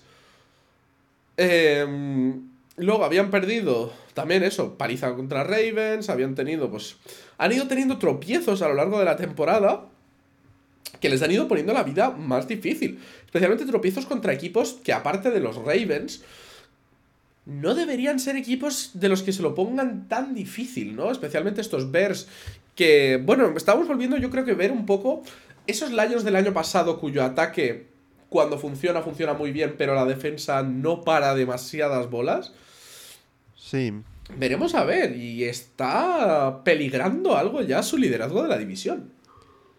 Sí, no sé. eh, no es el liderazgo de la división, sobre todo gracias al pinchazo de los Packers esta semana. Sí, eso sí, eso sí. eh, pero. Pero están a dos de los Vikings, ¿eh? Están solo a dos de los Vikings. Ya, bueno, pero es que los Vikings, por mucho que estén a dos, como que los quiero descartar en mi mente. Ya, ya, ya, pero quiero decir que están a dos. Sí, sí, sí. Sin duda. Pero, no sé, la forma en la que lo veo es que los Lions muy probablemente se metan en playoffs. Supongo que en, el- en estos porcentajes tendrán como un 80 o un 90% de probabilidades ahora mismo. Es que incluso si les quitan la- el liderazgo de la división, con nueve wins, que no se van a quedar en nueve wins, entras, casi entras como wildcard en la NFC ahora mismo. Eh, vamos, si pierden todos los partidos. Así que vamos, están en playoffs. Pero se han bajado de ese barco de posibles contendientes por el lado de la NFC a equipo que igual pinta salida en wildcard. Mientras tanto, tenemos ahí a los Broncos que hace cinco semanas estaban con un 4% de posibilidades de entrar a playoffs. Sí. Y digamos que se han puesto las cosas bastante más de cara. Además, pues eso, es un equipo que está funcionando especialmente bien en lo defensivo, pero el ataque también produce. Sí, el ataque realmente no ha sido un problema en todo el año, pero la defensa ha hecho clic. Tengo, tengo que verlo porque me parece que Brett Coleman hizo un vídeo en el que literalmente eh, ha hablado de cómo los, los eh, Broncos han dado un giro completo a la defensa usando una jugada. Así que me lo tengo que ver porque los vídeos de Brett Coleman son unas, una pasada. Creo que fue Brett Coleman. Son una pasada. Eh, pero, sinceramente, yo es que con lo que he visto de estos dos equipos recientemente, tengo que ir con los Broncos. Eh, uf, es que es- está duro esto, porque, claro, tenemos dos ataques que están ahí, ahí ahora mismo, probablemente. Y una defensa que la de los Broncos está funcionando mucho mejor que la de los Lions. No sé, yo aún así me decanto porque los Lions tropiezan, pero se recuperan. Y yo creo que yo voy a votar por los Lions esta semana. Sí, a ver, a mí, a mí personalmente me viene mucho mejor, ¿eh? Personalmente, que todos los equipos que están 7-6 vayan palmando poco a poco en la, en la AFC. Pero no me sorprendería nada una victoria de Broncos, ¿eh? O sea, Es que, es que, a ver, eh, lo que hablamos siempre, hacemos el- las elec- las- los pick'ems eh, de martes, por lo que es posible que no estén entrando los votos de la gente y que sean votos de gente que votó hace 8 semanas, ¿no? Pero que los Lions tengan un 76% de pick rate ahora mismo, viendo lo que hemos visto ambos equipos recientemente, me parece infravalorar bastante a unos broncos que están jugando muy, pero que muy bien últimamente. Ujú. Eh, sí, Eh, por, por, por, por- mirar así posibilidades de playoffs, ¿los Broncos dónde los pondrías? Más o menos donde los Colts, 40 y algo. 48, un poquito más que los Colts. Sí, me, pa- me parece justo. Me parece justo. Está jugando mejor. Ahora mismo, si hubiera un partido directo Colts-Broncos, Broncos tendrían que ser favoritos. ¿Y los Lions con qué porcentaje están? Eso, 80 y pico, 90. 99. O 90. sea, los es, que, es es que lo que te digo, ahora mismo palman cuatro partidos seguidos Y se y quedan probablemente 9-8 y entran por en- wildcard. o sea, entran de wildcard. entran de wildcard eh, con bastantes probabilidades. De hecho, es que, ya te digo, todavía hay posibilidades de que un equipo de la NFC South entre como wildcard. wildcard. Y que es lo que yo predije. O sea que veremos. Em, y si continuamos con el siguiente partido, tenemos un partido, ya nos vamos al domingo, 7 de la tarde, nuestra hora habitual. Eh, tenemos un partido entre los Chicago Bears y los Cleveland Browns. Mm, una pelea entre naranjas. una pelea entre dos equipos que vienen de sorprender con victorias los dos. Sí. Em, contra rivales nada fáciles, contra rivales que se antojaban posibles eh, contendientes por la primera seed de su respectivo lado, de la AFC y de la NFC. Los Browns vienen de ganar 31-27 a unos Jaguars. Pues que donde yo creo que Trevor Lawrence no estaba cómodo del todo. Ujú.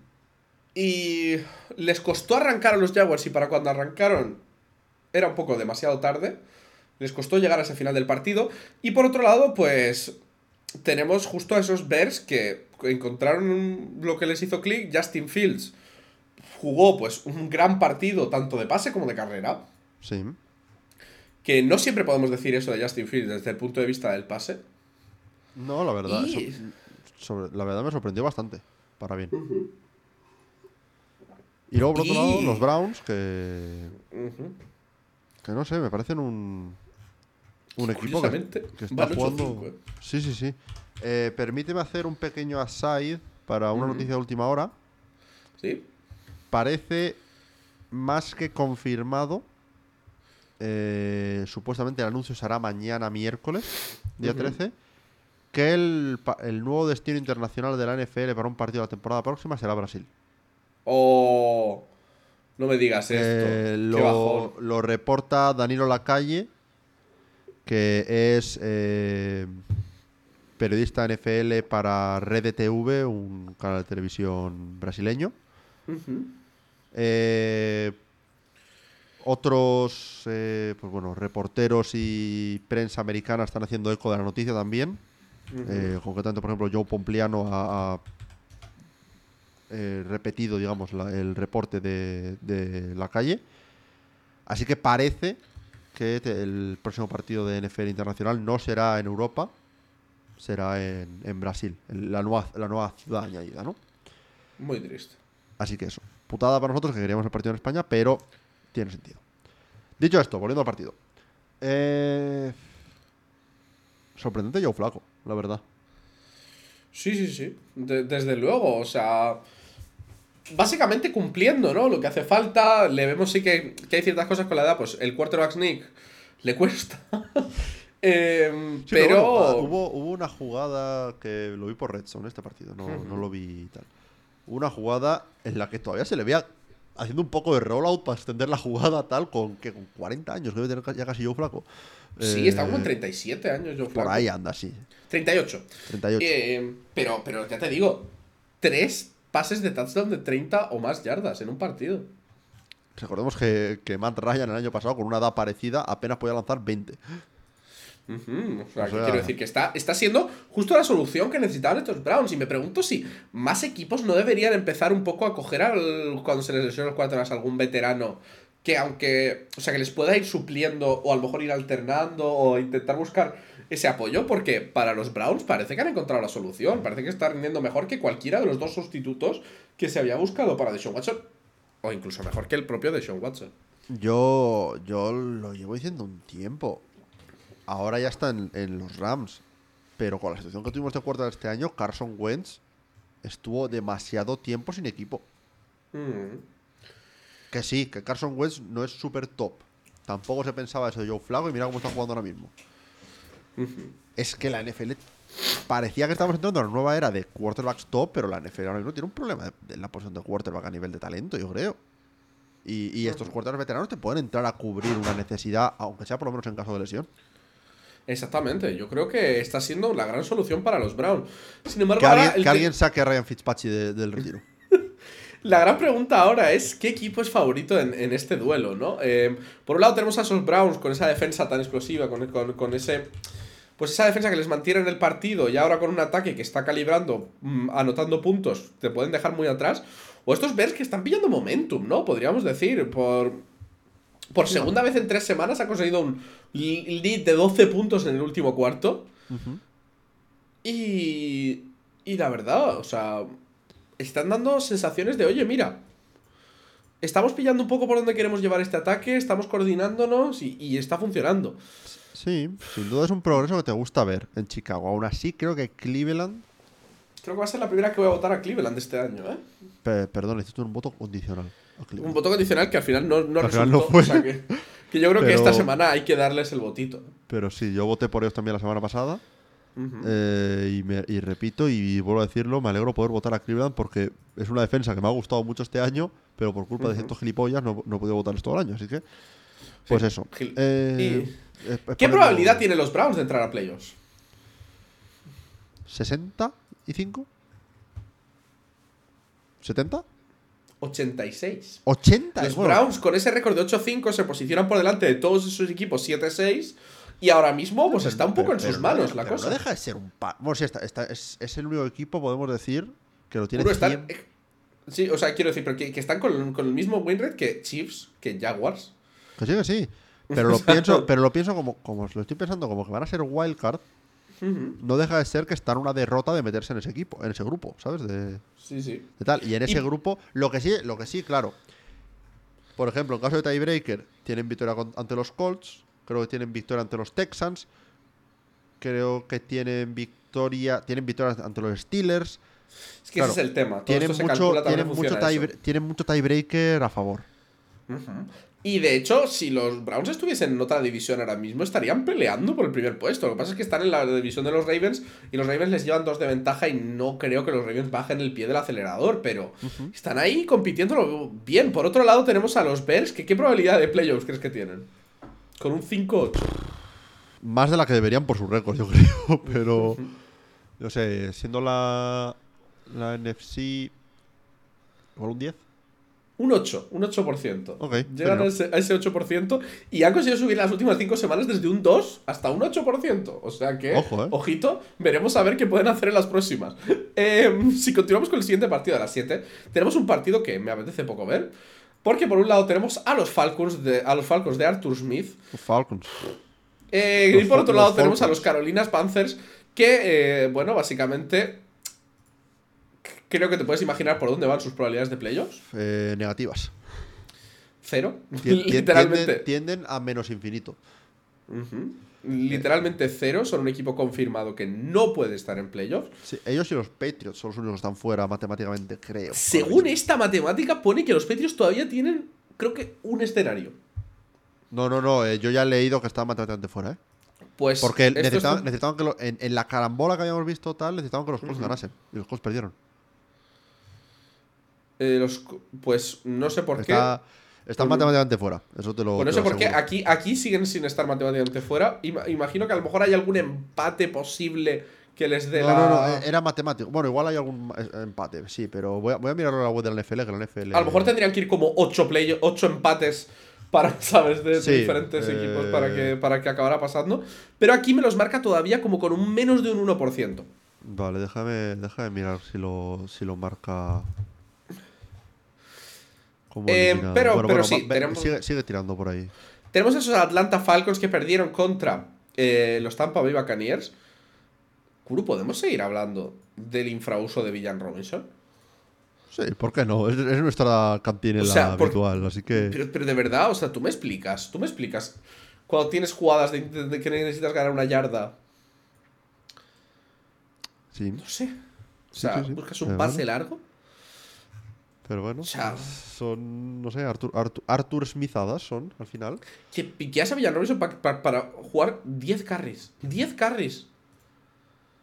No tiene sentido. Yo, yo ya dije que en su momento cuando hicieron la pick, que no me pareció una pick acertada para el equipo, pero es que encima si no lo usas. Joder, es que si lo usas, o sea, quiero decir, si viendo lo que produce, viendo lo- la media que saca y todo, yo qué sé. Y pues los, los Buccaneers consiguieron ser superiores a ellos. Y por otro lado, pues tenemos a los Panthers, que es que. Lo de los Panthers, pues bueno, pues esta semana. La verdad, ni me acordaba de cuál era su partido, que habían jugado contra los Saints. Pues eso, si es que tampoco hay mucho que decir. Los Panthers son Eh, los, los Patriots te los Patriots te confirmo que están eliminados de playoff contention, ¿eh? Vale, pues entonces esto estará todavía contando algo que no habrán calculado, recalculado bien. Pero básicamente este partido yo creo que es claramente de los Atlanta Falcons. Eh, ¿Qué probabilidad crees que tienen los Falcons de ir a playoffs? Porque aquí hay dos rutas que pueden tomar, claro. Claro, pueden ir por división o pueden ir por. Por wildcard. Si hubieran ganado esta semana, yo, yo creo que les pondría como un 80%. Habiendo perdido y teniendo ahora los Buccaneers el, el control de la división, creo, ahora mismo.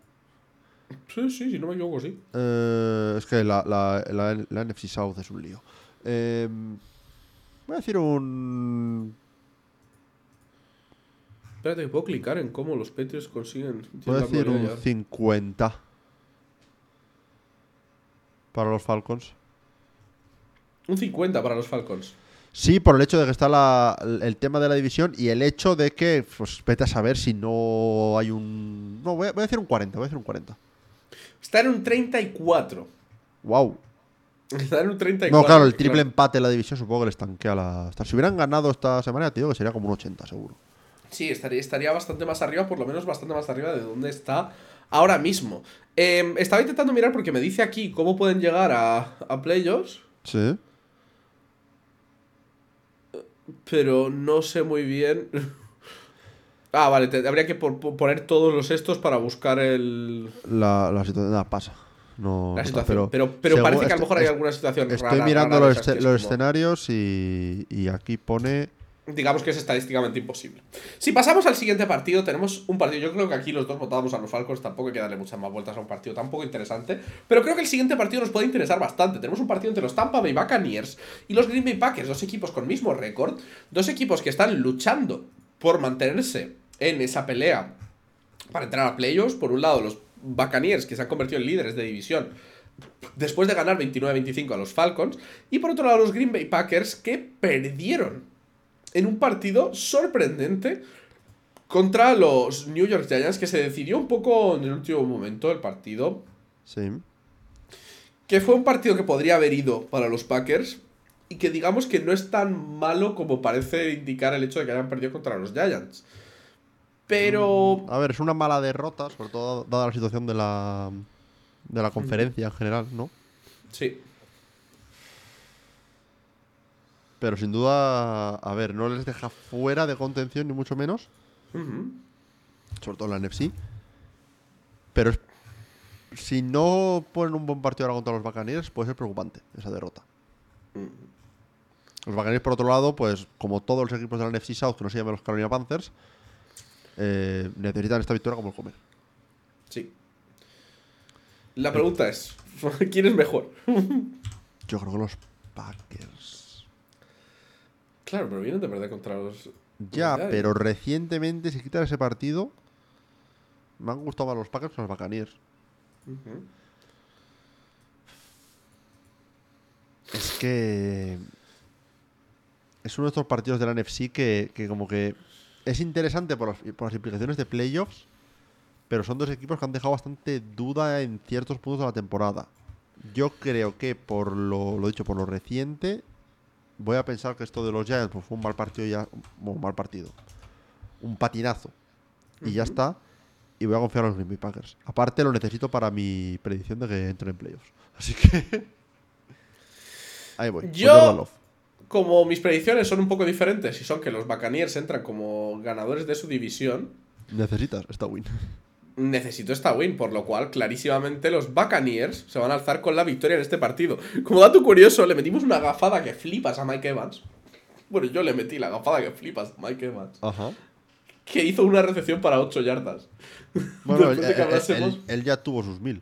Ya, Ya, ya, ya, pero me refiero en el sentido de, wow, el más infravalorado, tal, qué jugador más bueno, tal, más de mil yardas, 8 yardas en un partido. Sí, bueno, pero eso es un poco estándar aquí. Yo también dije que Jordan Love lleva partidazos espectaculares consecutivos que iba a dominar, tal, no sé qué, y palma contra los Giants. Es que, claro, al final. Pues eso. Entonces, ¿cuánta probabilidad crees que tiene cada equipo de entrar a playoffs? Yo creo que los Buccaneers la misma que los, que los Falcons. No, los Buccaneers son líderes de división. Dale un 5% más. No, bastante más. ¿En serio? Buccaneers tienen un 55% por tiebreakers y tal de entrar a playoffs. Es, sí. Vale. De Está- hecho, tiene una probabilidad más alta de ganar la división que la de los Falcons de llegar a playoffs. Wow. ¿Qué calendario les queda? por... ¿Eh? ¿Qué calendario les queda? ¿Packers? Eh, los Buccaneers les queda, déjame que lo abra aquí, pues les queda un calendario fantástico de Packers, seguido de Jaguars, seguido de Saints y seguido de Panthers. Claro, esto no está teniendo en cuenta el calendario, está teniendo en cuenta simplemente... Yo creo que no, porque es que es eso. Yo es que los tres equipos que están empatados ahora mismo en la, en la NFC South le- les daría un poquito más o un poquito menos de probabilidad en función de cómo están ahora por tiebreakers. Pero los tengo que poner como en la misma franja de porcentajes porque es eso. Va a entrar uno y va a depender de los patinazos que hay ahora mismo. Sí, no, a ver, al final esto es un porcentaje simplemente en función de cuántos escenarios hay. O sea, claro, claro, decir, claro. Por eso digo que... Hay más escenarios posibles de Bucks entrando que de Falcons Eso sí, entrando y que de Saints sí, entrando. Eso sí, eso sí. Ya está. Em, Los por otro lado, los Packers-. Los Packers. ¿Cuánto tenían los Vikings? 62. Los Packers rondan el 40 y algo. Los Packers tienen un 50 justo. Para que te hagas una idea, acaban de caer de un 74, Es 75. que, es que es eso. Yo, yo hubiera ido más positivo si hubieran ganado el, el partido. Pero con la derrota yo creo que tanquean bastante el porcentaje.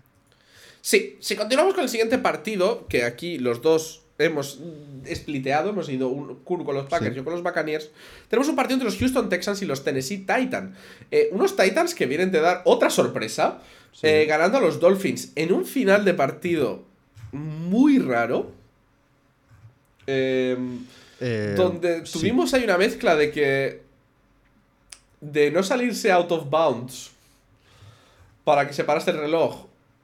y de un Sacatúa en un cuarta y dos.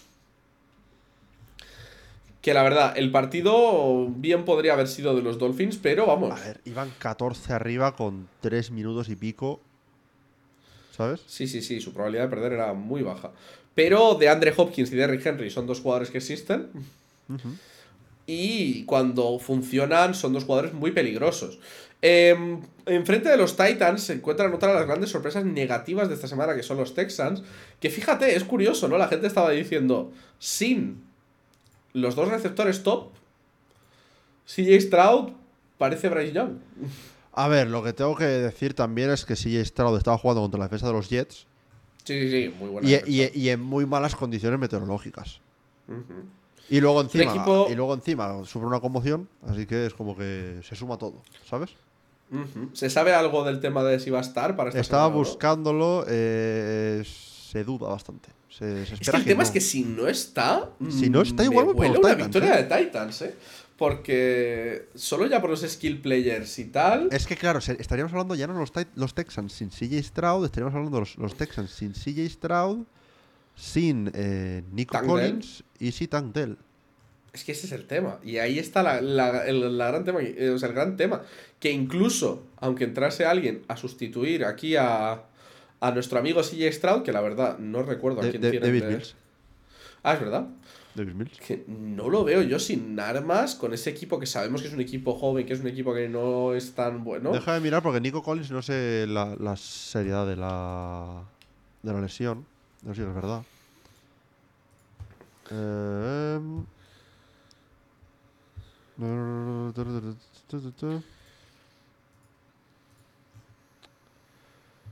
Eh, no mencionan nada. eh,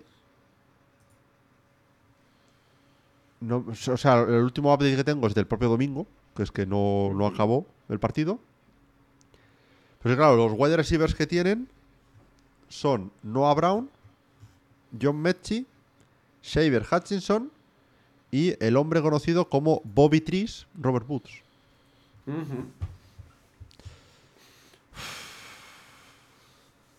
Es jodido ese, ese grupo de receptores teniendo en cuenta con tu cuarto de suplente. ¿eh? Es que, es que ese es el tema. Yo. Va- va- va- va- vamos a apostar a Will fucking Levis doblando como en la foto que pasan de Yo- los Texans. Yo voy a apostar por Billie Jean, ¿eh? A mí, a mí es que me ayuda. A mí es que ese tal me ayuda. Ujú.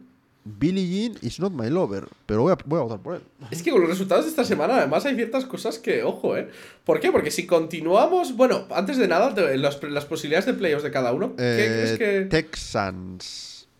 Texans, Texans, Texans. Pierden el tiebreaker con los Colts ahora mismo. Ergo, voy a pensar que tienen un poco menos que los Colts. Sí, correcto. Eh, los Colts teníamos un- con 40 y algo. ¿Teníamos? 44. Pues voy a decir un 40. Pues tienen un 35, y me apunto una. Mientras que los Titans dos, tienen ¿eh? un, un 1%. Sí, los Titans no los. O sea, no. Pero bueno, vale. Si, si continuamos con el siguiente partido, tenemos un partido entre los New York Jets y los Miami Dolphins. Justo dos equipos que venimos de hablar de ellos exactamente ahora. Es muy curioso, ¿no? Porque cómo se ha dado este, este enfrentamiento. Eh, los Dolphins que vienen de perder muy pegaditos contra los Titans, que la verdad ese partido podría haber sido perfectamente de, de Debería los- haber sido. O sea, yo creo que si, si simula ese partido tal, 99% de las veces lo ganan los Dolphins. Pero Sí, que que, importa podemos, darle ahí, podemos darle ahí puntos a la defensa de los Titans parando a Tyreek Hill. Eh, y la verdad, lo que da miedo este año de los Dolphins es lo bueno que es su ataque de carrera, que yo creo que era la gran sorpresa de este año. Por otro lado, los Jets, pues. Zach Milson. O sea, quiero decir, se ha hecho un partidazo, se ha hecho un señor partidazo si contamos que su partido ha sido la segunda mitad. Porque, la verdad, eh, decía- daba unas declaraciones que básicamente salió al campo sabiendo que es que. mm, ¿Qué, podía, qué era lo peor que podía pasar? Que lo volvieran a benchear. Y parece que eso le dio la libertad de intentar, pues. Pues jugar sin, sin ninguna presión. Y, joder, sí se notó, ¿eh? 300 yardas y dos touchdowns de pase. La verdad. mm, A ver, Zach Wilson tuvo un- ya ha tenido un par de partidos este año que ha dicho, ojo, ¿sabes? Pero este posiblemente ha sido su mejor partido de la temporada. Eh, el tema es lo, que hablamos siempre, ¿no? ¿Va a repetirse esto contra, los, es contra los. Dolphins? Y aun si se repite, ¿ves a los Jets ganando a los Dolphins y los Dolphins teniendo estos dos upsets consecutivos? Sí, claro, si partimos de la base de que los Dolphins son un fraude, Claro. teoría extendida. Entonces sí, ¿no? Entonces- A ver, el tema es que la defensa de los Jets ya le ha hecho el, el hijo a, A a varios. muchos grandes equipos, ¿eh? O sea, ha pasado como la parca contra muchos equipos haciendo, ¿eh? Cuidadito, cuidadito que voy a por los ti. Eagles, eh, los Texans esta semana. Pero hombre, yo tengo, que- tengo que ir aquí con los Hay- Miami hay los Dolphins. Dolphins, ¿no? Yo- o sea, e, es, es ir con la clásica vieja confiable de no van a pinchar dos veces seguidas. Eh, ¿Qué porcentaje le das a cada uno? Los Jets, eh, pues menos de un 1%. Ujú. Los Dolphins, 95. 97. ¡Ay! Al palo. Los Dolphins. Que siguen ahí peleando por esa primera seed. Que si los Ravens pinchan, podría ponérseles a tiro. Sobre todo que ahora que los Chiefs y los Jaguars están ya una victoria por detrás. Eh, recordemos que los Ravens van 10-3 y los Dolphins 9-4, o sea que todavía está ahí la pelea. Si continuamos con el siguiente partido de las 7 de la tarde, tenemos un partido entre los New York Giants y los New Orleans Saints, que yo creo que es otro partido que me da bastante pereza. Si bien Tommy DeVito hemos hablado de que está jugando muy bien, creo que no hay mucho más que comentar eh, Sí, lo- los Saints, del equipo de Nueva York. los Saints, Y los Saints, ga- ganaron porque, porque, porque, porque, Ganaron porque se le pusieron delante los Panthers. sí. Eh, a Derek Noticia Carr- positiva, Derek Carr jugó. Sí, eh, noticia negativa, no me di Wendell, no me di la fantasy. Así que James Winston me hizo un 0. No, me hizo un menos 0 con 2. De hecho, Ah, perfecto, porque haría un Nilo o algo. supongo. Eh, a Derek Carr le pegaban voces sus propios compañeros durante el partido. Cualquiera te diría que ganaron, ¿sabes? Eh, ¿Yo sabes qué te digo? Me importa tampoco ese partido. ¡Let's go! Tommy DeVito. In this podcast we support uh, Tommy To- to- DeVito. Tommy DeVito Enjoyers. Be Eh, careful that Tommy DeVito does not have an heart attack, eh? Vamos, va. Eh, los, los Saints se van a encontrar una cabeza de caballo en, el, en la cama esta semana. Perfecto. Y, y van a palmar. Eh, problemas de playoffs, los Giants. Bueno, igual no son iba a decir menos del 1%, pero no, igual son. Igual tienen un. Están en NFC. O sea, Cuidadito con los Giants, igual que tienen, tienen, un, igual tienen un 20. un 2. Tienen un 2. Ah, vale, hostia, vale. No, Y por otro lado, los Saints. no está tan mal la NFC, al menos. sí, no. tan- tan- tanto, tanto. Los Saints intuyo que de los tres tal tienen la peor probabilidad. Sí. Eh, un 30. 32. Fair enough.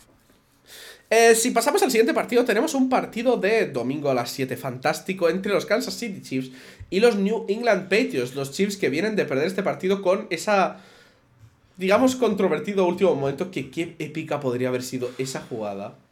Lo que más me jode es que nos hayan robado esa jugada, ¿sabes? Eso es lo peor, esa es la peor parte. Esa jugada podría haber sido tan grande. Sí. Ese Eh, genio de Travis Kelsey. Esos cojones de Travis Kelsey. Porque tú imagínate que se, se- se imagínate que lateral sale mal. Imagínate que sale mal. Estás en field goal range. Para empatar el partido. Te juegas un lateral. Imagínate que Caderus Tony, conocido por sus manos, se le cae. Es que. Hay que tenerlos. Ni cuadrados, hay que tener octogonales, hay que tenerlos para, para hacer eso. Eh, Y por otro luego lado, tenemos a los Patriots. Que tuvieron un destello para ser buenos y todo. Sí.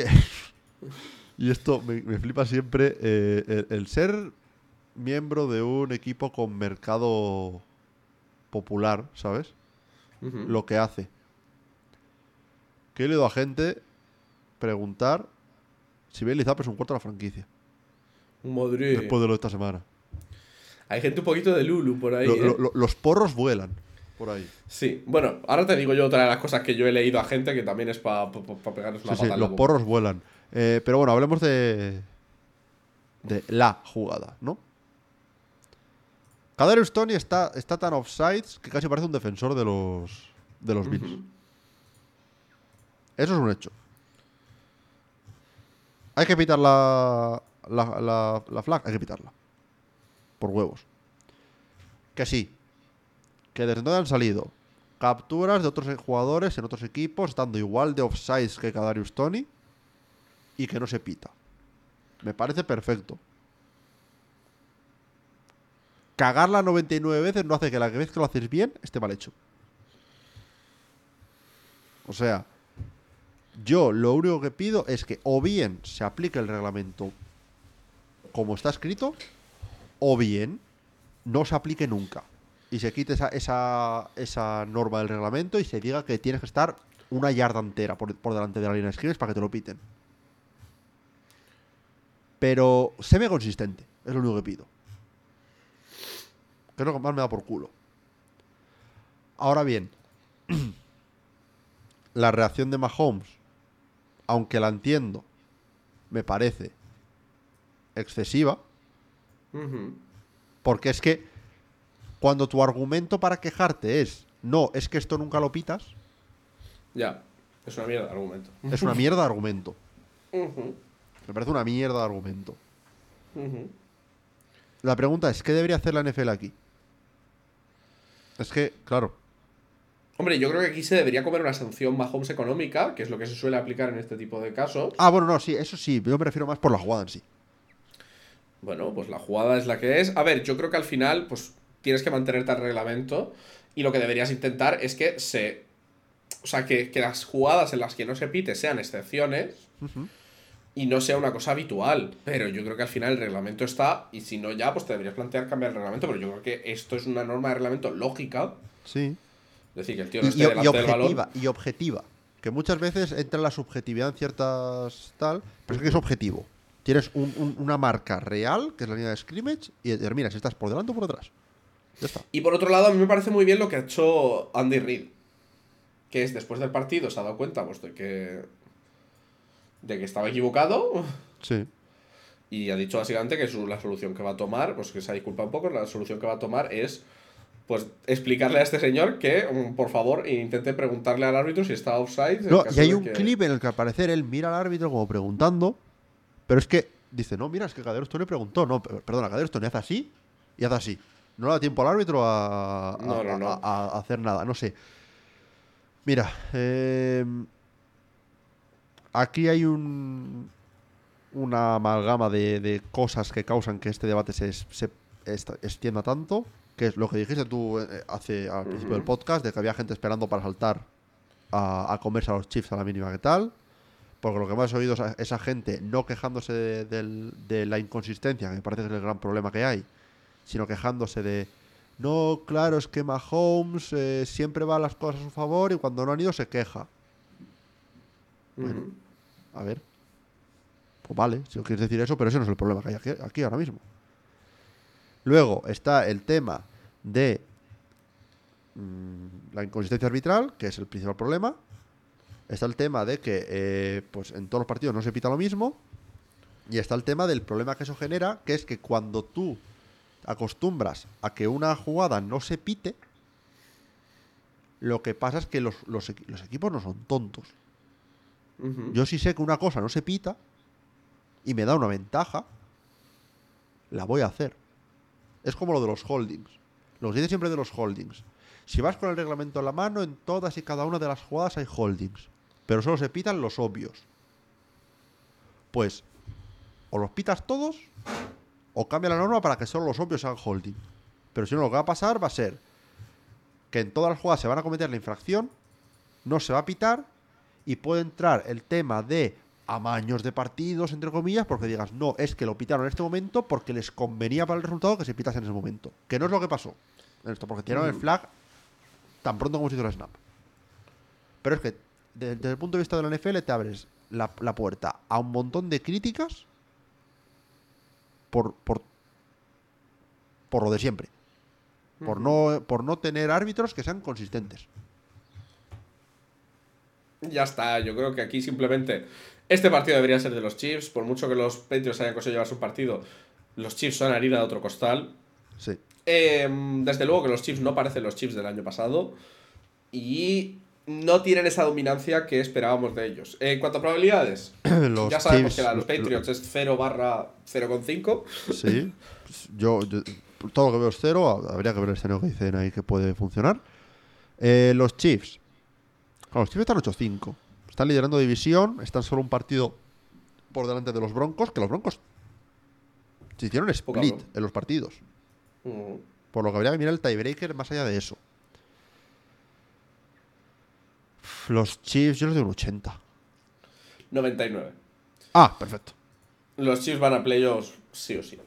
A ver, bueno, podría. A ver, sí o ya, sí. ya, ya, ya podría ser como, como aquí, o sea, como wildcard o como. Sí. Vuelvo, lo- vuelvo un poco a lo mismo que decía antes, de es que si palman un partido se meten en la maraña de, de equipos tal, lo que sí que tienen con respecto a los Browns, Tiene muchos tiebreakers. tienen muchos, tienen tienen muchos tiebreakers y eh, parten de ser ya líderes de división. Mm, Y tiene No un como- 92% de, de posibilidades de llevarse a la división. O sea que. Claro, es eso. Ese es el Eh, por eso, votamos a los Chiefs y pasamos. Ujú. Ok. Continuamos con el siguiente partido, ya nos vamos a la franja horaria de las 10 y 5 y tenemos un partido entre los Washington Commanders y Los Ángeles Rams, que qué gusto la verdad que descansase los Washington Commanders porque no me apetece verlo.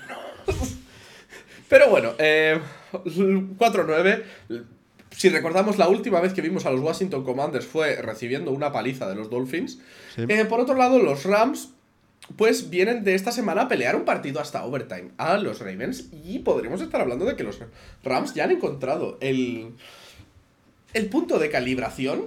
Y ojito, porque han llevado a un equipo que digamos que es, bueno, es básicamente el equipo con mejor récord ahora mismo de la AFC. Y se lo han llevado a overtime. Al final perdieron el partido. Pero desde luego que es muy válido para estos Rams. Yo ya te digo. mm, Los pongo como favoritos. No, Eh, sé, no sé por qué. No sé, Son, no sé- son, no sé qué. son, me parece que con diferencia, tendría que mirar el resto de récords, pero creo que no me dejó nadie, el mejor equipo 6-7 de la NFL. Eh, sí, Estoy o mirando sea, todos los 7, otros los 7 son los 6-7 están los Seahawks, los es que no hay- Packers, no hay, nadie los 6-7 en la, en, la, en la AFC. los Packers, los Saints, los Buccaneers, los Falcons, sí, son el mejor equipo 6-7 de la NFL. Y los Seahawks, sí. Eh, los Commanders existen, los Commanders eh, intuyo que tienen menos de un 1%, Eh, los Commanders, exacto. los Rams. ¿Cuánto dice que tenían los Packers? Los Packers tienen un 50. Exacto. No, un 55. Para, lo- para los Rams. Sí. Ahora mira si Los tienen Rams menos. tienen menos, tienen un 37. ¿Cómo? No Eh, entiendo. como dato curioso, los Rams han superado ya a los Seahawks. ah, es claro, Los, Packers tienen tiebreaker con los Rams. Puede ser. Será. La verdad, no tengo mucho no, esto no- de... no entiendo Los si no como Packers ganaron mismo 23 récord. a los Rams. Los Packers ganaron 23 a los Rams, por lo cual sí empatan. Claro, es que. Lo- Pero, pero claro, la- lo piensas así, claro, sí, entonces sí. Sí, sí, sí. Eh, sí, la verdad, desde luego, Stafford, ojito con él, ha jugado muy bien. Había ahí miedo con ese tema de la lesión tal. Cooper Cup da mucho miedo. Sí, Pucanacua también está jugando muy bien. Pucanacua, eh, creo que ha superado ya las yardas de Garrett Wilson, o está a tiro de piedra de superar las yardas de Garrett Wilson el año pasado. Y tiene a tiro el, el récord incluso histórico de yardas por un rookie, ¿eh? Está en 1400 y pico. Lo, tiene a tiro. Está en 1100 o algo así en cuatro partidos restantes. Como dato curioso respecto al tema de la run hacia playoff de, de Los Ángeles Rams, eh, de todos los partidos que les quedan por jugar ahora mismo, solo hay uno que sea contra un equipo con récord positivo actualmente, que son lo- los 49ers. Pero los demás partidos son contra Saints, Giants y Commanders, o sea que eh, no lo tienen ni tan mal para buscar esos playoffs. Eh, si continuamos con el siguiente partido, tenemos un partido entre los 49ers y los Arizona Cardinals. Los Cardinals que esta semana han descansado, ¿verdad? No, no me estoy yo inventando nada. Los Cardinals esta semana que han descansado y los 49ers pues que han seguido demostrando que son ese equipo que le das el brazo y te agarra, o sea, le das la mano y te agarran el brazo entero, el codo, el hombro y un poquito más y te cogen el cuerpo entero. Eh, Divo Samuel, ¿qué decir? De Divo Samuel, ¿cómo se nota ¿Qué, que ya no lo qué tenemos en decir? la? Cabrón, haberlo empezado a, hacer- a jugar así hace tres semanas. Hmm. O, o un mes. O, o- o- o desde week 1. Ha Cabrón. vuelto a superar las 100 yardas de recepción, ha hecho un touchdown de carrera, un touchdown de pase. Eh, Brock Purdy lanzó para 370 yardas. No sé, o sea, quiero decir que es que Son el único equipo que está metido en playoffs ahora mismo. Eh, sí, el equipo que está. Bueno, según esto, matemáticamente también hay otro. Ahora te digo cuál. Matemáticamente.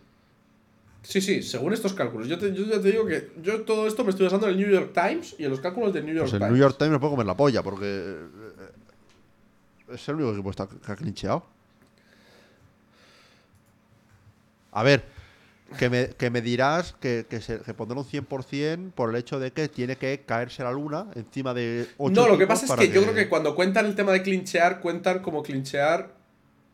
Ah, bueno. No, no. Pues- ah, pues los no lo. Patriots han, los 49ers han clincheado que incluso si palman todos los partidos y, y por algún motivo todos los demás equipos de la NFL ganan todos los partidos, están en playoffs. Pues por alguna razón, aquí me pone otro. Ahora te digo cuál. Ok. Supongo que los Cowboys. Que aún así. ¿Por algún motivo? ¿O los Eagles? Sí, Sí, los Cowboys. Pues están equivocados. No sé. Pero sí, pero básicamente se, se enfrentan estos 49ers a los Cardinals.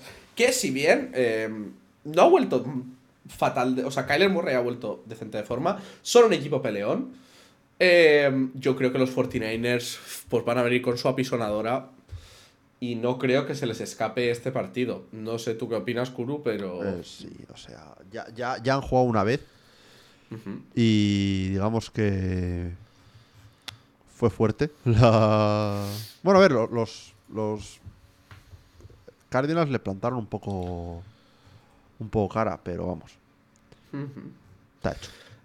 Eh, si continuamos con el siguiente partido, tenemos aquí un partido entre los Dallas Cowboys y los Buffalo Bills.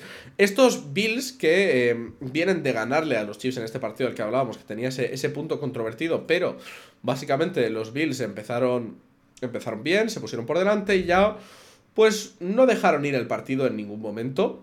No fue el partido, digamos, más limpio de la historia, pero pues mostraron que son un equipo que es que son muy buenos los Bills. O sea, mm, que sí, que su récord es 7-6 y que han tenido ahí algunas franjas un poco más malas, pero son un equipo competitivo y son un equipo que sobre todo en las últimas semanas está demostrando que puede llegar a playoffs con muchas garantías. Te puedo asegurar que los eh, Cowboys no eh, cerraron playoffs Ujú. Porque todos los escenarios de esta semana pasada, que, inclu- que incluían a los Dallas Cowboys metiéndose en playoffs automáticamente, Sí. incluían una victoria de Detroit. Ah, vale. Y una derrota Bueno, de Tampa, y una derrota de Tam- de Tampa Bay y una derrota de los Pues- Rams. O sea, Pues no, a lo mejor esto, es un, esto es un redondeo, probablemente. de- del más puede de ser, 99 puede ser. te lo redondea a 100. Em, contra unos Dallas Cowboys que la verdad, ojito con los Dallas Cowboys, la verdad son un equipo que eh, está mostrando que son un equipo muy potente, que son un equipo contendiente, que tienen a un wide receiver que está entre el top 10 de mejores wide receivers de la liga Sí. y que tienen un... Un kicker que, ojo, Sí, que lleva 30 aciertos esta temporada y, es- y va perfecto, creo. Eh, sí, pero es que además ha hecho un, un- en un mismo partido 60 y 59 yardas. Sí, sí, sí, sí. Vamos, te- eh, no los han anunciado en el momento que estamos grabando, pero tenemos Special Teams Player of the Week de, de la NFC, salvo que me estoy olvidando Sí, alguna. 100%, alguna- 100 de field goals, sí. Pero ha, ha fallado a extra points. Sí, bueno, eh, la vida. Que... Sí, pero dato, dato, dato Sí, sí, curioso, sí. ¿no? Que, que, que- haya metido todos los field goals, incluso field de 60 yardas, pero falla extra point. Oye, Creo que es eh, un extra point lo que ha fallado. o- somos humanos, I guess. Em, a ver, yo lo llevo ya diciendo unas semanas. Rain Dakota Prescott tiene que estar en conversación para MVP, si no ser el favorito ahora mismo. Porque el tío es que está intratable las últimas semanas. Está jugando un nivelazo. Que en gran parte el, el éxito de CD Lamb, que también está jugando genial, es por lo bien que está jugando Dak Prescott. y, y no sé, es que con eso. Ahora mismo los Cowboys están subiendo bastante en mis rankings de la NFC. Eh, no, no me superan los 49ers, creo que los 49ers siguen siendo tal, sobre todo porque ya esta temporada hemos visto un enfrentamiento entre ambos y los 49ers salieron bastante bien de ese enfrentamiento. Pero, pero ojito que Withen Boys y esas cosas que se dicen, ¿no? Sí, que desde luego están pillando el ritmo justo en el momento que más importa, que es en el momento ya cuando estás empezando a calentar para ir a playoffs. y donde tiene su, es- esa división al alcance de la mano. Bueno, están líderes ahora mismo. Em, sí, aunque matemáticamente los, los Eagles eh, tienen en su mano la división. Matemáticamente. O sea, por, por, por los, por lo, porque a los Eagles les faltan dos partidos contra los Giants de ida y vuelta. Y en función de. Ya, claro, eh, ganan Me ahora refiero mismo que- los, que- Cow- que- que los sí. Cowboys por récord divisional o algo así, ¿no? Que si ganan los Cowboys todos y ganan los Eagles todos, los Eagles siguen siendo ganadores de división. Vale, sí, que, que lo tienen en su mano, quieres decir. Sí, sí, sí. Vale, están ahora mismo líderes por tiebreakers actuales, pero los tiebreakers finales serían. Vale, vale, vale. vale. Eh, y por otro lado, los Buffalo Bills, que son ese equipo que puede enfrentarles bien a los Cowboys. Y son ese equipo que debería ser capaz de ganarle. Porque es uno de los equipos que podrías tener que enfrentarte en una posible Super Bowl. A ver, lo que me preocupa de los Bills, lo que llevamos hablando toda la temporada, que depende del partido, te salen unos Bills o te salen otros, y la diferencia entre unos Bills y los otros es bastante grande. Pero ¿no te parece que han tenido una trayectoria ascendente últimamente? O sea, me refiero. Sí, sí, sí. Los sí. Bills han perdido contra. O sea, han ganado los Chiefs. Han perdido contra los Eagles, pero en un partido en el cual los Bills jugaron muy bien Sí, el sí, ataque, sí, sí. podría haber ido del sí. Pierde, o sea, ganan a los Jets de paliza. Pierden contra Broncos en un partido muy ajustado. O sea, como que esa, toda esa cadena ha sido ascendente y que no los hemos visto flaquear desde principios de noviembre. No los has visto flaquear, pero lo que veo es que si es un equipo capaz de perder contra los Broncos, por mucho que haya hablado bien de los Broncos, es un equipo capaz de perder contra estos Cowboys. Eso es lo quiero decir. Sí, pero me refiero a Broncos como primero, pri- principio de esa cadena. Desde ahí Sí, creo que sí, todo sí. ha sido ascendente. Sí, sí, sí, pero vuelvo a lo mismo, ¿sabes? Eh, que los Cowboys realmente tuvieron el pinchazo de los Cardinals. Eh, Un- un tuvieron, Eagles. tuvieron un Eagles cuál fue el otro. Que el otro creo también Eh. fue pinchazo fuerte, creo recordar. Eh, los 49ers les metieron Ah, una no, paliza. no, no. Ah, los 49ers, claro. No, claro, entonces no fue pinchazo, pinchazo fuerte, fue el pinchazo fuerte de los Cardinals. Por lo demás, son dos derrotas comprensibles hasta cierto punto. Y. Y ganar, ganar, ganar, ganar. Y ganar muy convincentemente durante gran parte de, de esos partidos. Sí, o sea, los únicos partidos que digamos que se les pusieron feos eh, fue ese 17-20 contra los Chargers y ese 41-35 de esta semana anterior contra los Seahawks. Sí, y, eso, y eso entre lo que cabe es un shootout, que es algo que podría pasar contra los Bills y vimos que pudieron ser ai- airosos de la situación. A mí dame a los Cowboys esta semana. Yo voy a apostar por los Bills, eh. Ok. Mm, ¿Lo necesitas? sí, lo necesito. Bueno, no, necesitar no, pero te vendría bien. Te, te me, relajaría vendría, un poco. me vendría- me vendría estupendamente, desde luego. Te relajaría un y, y creo que los Bills se les está infravalorando. O sea, creo que son ese equipo ser. que se les tiende a valorar hacia la baja. Y Puede- que son un equipo que, ojito, y que además, sobre todo, suele llegar hacia la postemporada con mucha fuerza. Eh, en cuanto a probabilidades de playoffs, Cowboys 99 más, según esos 100. sí.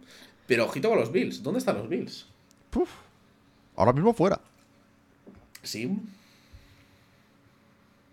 Ahora mismo fuera. ¿Qué ca- bueno, no sé no tiene en cuenta el calendario, pero para mis, para mis porcentajes. ¿Qué, qué les queda? Eh, a los Bills, pues ahora mismo les quedan. Después de este partido fantástico, Sí. tienen a unos a Chargers, tienen a Patriots y tienen a Dolphins. Son tres de conferencia. Porque aquí Sí. para los tiebreakers van a importar mucho los partidos de conferencia. Sí, digamos que de los cuatro que les quedan, dos deberían ser ganables relativamente fácil. Sí, pero, pero sé que esta web al parecer no, no- no tiene en cuenta los. No, no, no, esto, es, esto es cálculo puro y duro de, de probabilidades, de, De estadística, yo creo. O no lo sé, a lo mejor están incluyendo otras Igual sí, pero vamos, eh, viendo lo que hemos visto en algunos casos. Joder, es que no lo sé. Es que este me está costando, ¿eh? Eh, voy a darles un 50. 49. O sea que muy, muy, muy buena Es que, es que la forma en la que lo veo es, pues claro, es posible que palmen uno o dos. Este de Cowboys y el de Dolphins son los que son así palmables, digamos. Chargers y Patriots deberían ganarlos. Son el equipo con 7-6 con más porcentaje de posibilidad. Claro, es que 2-2 te plantas en 9-8 y ya dependes un poco de tal. Y eso sería un poco el worst case escenario. Y me imagino que lo que pasa es que tienen también muy buenas estas contra equipos de, de No, y, sobre todo en el caso de que no haya matchup directos, el récord el récord conferencial. Porque las derrotas que han tenido han sido contra Eagles. Eh, ¿Qué otras derrotas tuvieron? No me acuerdo. Bueno, da igual. Jaguars tuvieron otra, pero bueno, da igual. Sí. Ya... De la conferencia como tal han perdido contra Broncos, han perdido contra Bengals, Jaguars. Patriots Jaguars. Hostia, pues tienen cuatro palmadas en la conferencia. Eh, eh. O sea, los, los Bengals, por ejemplo, no están metidos en playoffs ahora mismo por. Bueno, y los Bills también, coño, por récord de conferencia. Bueno, será interesante. La AFC está muy interesante. Sí, desde luego. La, la NFC también, ¿eh? Por esos equipos 6-7 no son equipos tan buenos. A la vez, también te diría que de los que van 7-6 en la AFC, tampoco son tan buenos la mayoría. No, O sea, quiero decir- Pero, pero al fin y al cabo lo miras y, y no dejan de ser, eh, eso, desde la 6 hasta la 11, Sí, sí, con sí. el mismo récord. Y. Sí, pero en la NFC tienes 1, 2, 3, 4, 5. 5 equipos con el 6-7. ¿De qué sí, de qué sí? Em, pues ahora mismo. Tendría que mirarlo. Espera, esto es. Quinta, Claro, te lo- te lo puedo- sexta. te lo puedo mirar. De la séptima, de la séptima. De la séptima Bueno, a la. Claro, pero bueno. a la onceava. Lo, lo o sea, es en- prácticamente lo mismo. Sí, O sea, lo, único que, mismo. que en AFC hay dos puestos de playoffs dominados por esos equipos. Ok, fair enough.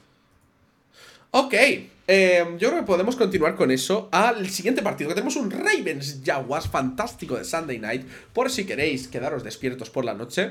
Este partido puede ser bastante interesante, aunque yo aquí veo claros favoritos a los Ravens. ¿Por qué? Porque son, porque, porque son muy buenos este año, están jugando muy bien. Y yo creo que para mucha gente están pasando por debajo del radar. O sea, siguen pasando por debajo del radar. que tengan se habla mucho. de mejor récord y no se habla tanto de los Ravens como se debería. O sea, me refiero, se está hablando que si Dak Prescott MVP, que si tal, y Lamar Jackson, ¿qué? La Mar no me parece que haya tenido esas, esas actuaciones propias que dices tú de MVP. Ha jugado muy bien, ¿eh? Pero los Ravens también, por cómo juegan, Claro. Tienen ese, ese tema de que a veces es la carrera, a veces es la defensa, ¿sabes? Que no siempre es la mar. Dak Prescott también hay mucha defensa en los Cowboys, pero el ataque va por el pase, ¿sabes lo que quiero decir? Sí, a ver, el tema es que yo creo que se infravalora mucho a los quarterbacks que son corredores también en cuanto a, a todo este tipo de cosas. Porque al final, o sea, est- estaba mirando por curiosidad para ver cómo de diferentes son sus stats a nivel de, de yardas y tal, ¿sabes? Sí, eso, eso es lo que voy a mirar yo ahora mismo, sí. De yardas de pase, Lamar Jackson lleva 2.934, Dak Prescott lleva 3.500. 600 yardas, más o menos. De 550. Eh, Dak Prescott sí que es verdad que lleva 28 touchdowns, 6 intercepciones. Lamar Jackson lleva 16 touchdowns, 6 intercepciones. claro. Eh, el tema es este, que ya te digo, que no me sale aquí yardas de carrera. No, te, te lo busco yo ahora, espera. eh, que tengo esto. Claro. eh, vale. Que, que es que creo, creo que Si miro Dak punto que- Prescott, Dak Prescott lleva. Eh, déjame pasármelo a toda pantalla para verlo más grande. Ujú. En pase, totales. ¿Dónde están los totales de la temporada? 2023, totales. 3.505 yardas, 28 touchdowns, 6 intercepciones. En carrera, eh, lleva. Nada. O sea, el partido Nada, que más yardas tiene. eh, eh, promedia unas. Te puedo decir que promedia unas 10, 15. Sí, un par de jugadas así que salgan tal. Tiene o un partido con pues, 40. Y Un ya está. scramble, algo así, sí. Tampoco. Sí, no, no tal. Tengo que mirar porque sí que es verdad que no me sale aquí las de carrera directamente. Las dos pases. eh, Ah, rush, rushing, aquí está. Lleva 185 yardas, dos touchdowns. Vale, Lamar. Eh, Lamar, Lamar, Lamar, Lamar. Lamar lleva. Tu, tu, tu, 2.934, 16-6 en touchdown Ujú. de intercepciones. Y en carrera lleva 644 yardas, 5 touchdowns. En yardas totales están parecidos, Un Pero- poquito por debajo en touchdown Lamar, pero joder, pero. pero, la, pero que puede Lamar. Lamar lleva 21 touchdowns, mientras que Dak Prescott lleva, ¿qué? 30. Eh, los, de, los de carrera, ¿cuántos eran? Eran 2, 27. 27. Claro, son 6 Sí, pero quiero decir que, que creo que se les se infravalora mucho. O sea, me No, sí, la, verdad no me esperaba que estuviese tan cerca en stats totales. Es que por eso digo que yo creo que se infravalora la parte de carrera de, de los quarterbacks. Y, y, y cómo eso puede suponer un peligro para el equipo rival. Eh, si miramos a los Jaguars, los Jaguars acaban de sufrir una derrota muy dura, como hemos dicho, contra esos Browns. Se ha notado en parte pues, que Trevor Lawrence no está al 100%, pero los Jaguars siguen siendo un equipo bastante bueno. Si bien son un equipo con búsqueda de crecimiento y con un equipo joven y un equipo pues, que, que está tal, no sé yo si terminan de tener ese matchup contra los Ravens dominado. No sé cómo lo ves tú. Tuvieron ya ¿Tuvieron ya un partido contra Ravens este año? ¿O me lo Eh, estoy no, no, yo? no puede ser porque son rivales divisionales. No, perdón, vale, el que jugaron ahí fuera fue, fue Bills, perdón. Fue Bill, fue Bill. Eh, no fue- te estás confundiendo con el de Titans, que fue en Londres también, pero. Exactamente.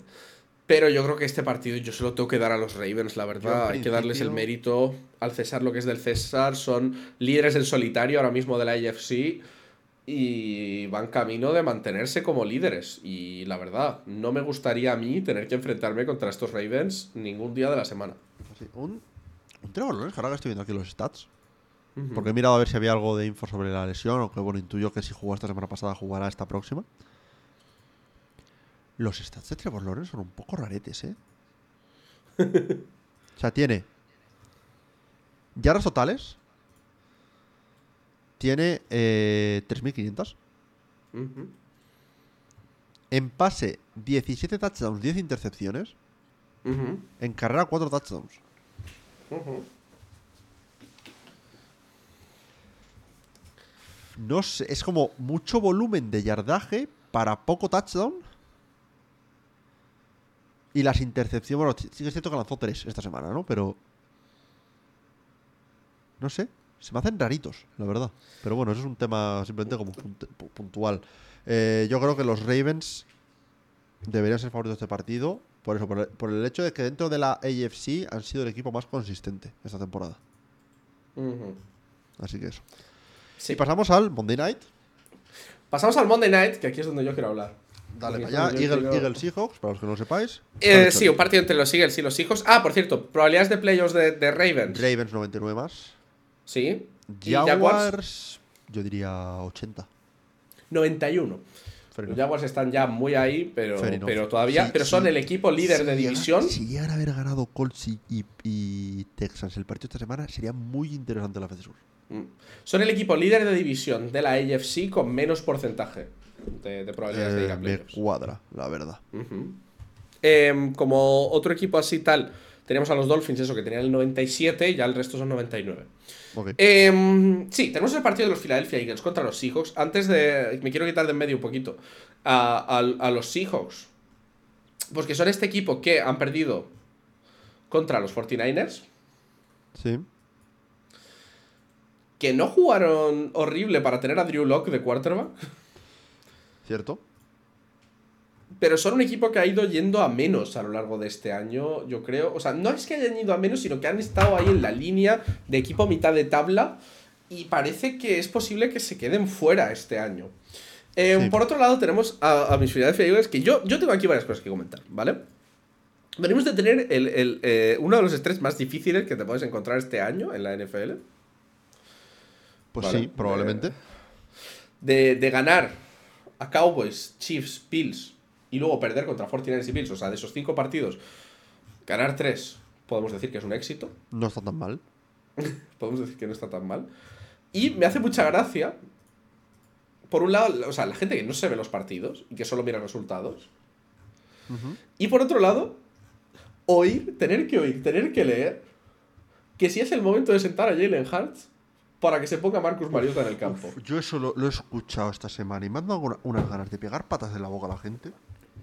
¿Podemos empezar a mirar partidos antes de opinar? Por favor. Es que, Ahora, es que luego, ves, luego ciertas jugadas de Jalen Hurts y dices, vaya puto quarterback de la hostia que es, ¿sabes? A mí, Y a mí me da la sensación de que Jalen gente tiene una cabeza. Tiene una cabeza que, que muchos otros quarterbacks no tienen. Em, pero, cosas positivas y cosas negativas del partido contra los Cowboys. Los Cowboys salieron a ganar. Fueron superiores a nosotros. Mérito absoluto a los Cowboys. Jugaron un muy buen partido. Lo supieron mantener y supieron tal. Pero creo que el partido fue menos dominador de lo que dicen las estadísticas en algunos aspectos. Ok.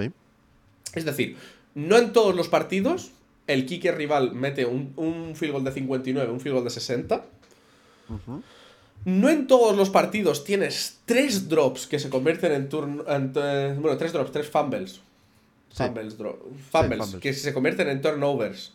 En puntos en los cuales podrías haber sumado por lo menos tres puntos. Si te hubieras clavado a hubieras tirado un field goal, tenías nueve puntos asegurados, partiendo de que eso eran drives que estábamos por lo menos en la 30, rival. Lo cual, fallo de ejecución de, de jugadores. No estoy diciendo que esto sea culpa, sino que estoy diciendo que, que creo que hay que contextualizar mucho el partido. Que no solo mira el resultado y el box score y ya está. Exactamente. Cosas que no me gustaron del partido. Me parece que el, que el ataque de los Eagles podría ser mucho más creativo, podrían hacer cosas mucho más interesantes y que los Eagles juegan como si estuviesen jugando el año pasado y las defensas han evolucionado, dando un paso adelante y no están funcionando y creo que se podrían hacer cosas de jugadas buscando o sea, con mucha más rapidez para que gente como AJ Brown, Devonta Smith puedan sacar mucho más jugo Ujú. Y que el ataque me gustaría empezar a ver cambios. Me gustaría ver intentos de cosas diferentes porque me parece que no estamos consiguiendo calibrar lo suficiente en ataque. Cosas que tampoco me gustan. Ir por detrás al descanso seis partidos seguidos. Es que. ¿Vale?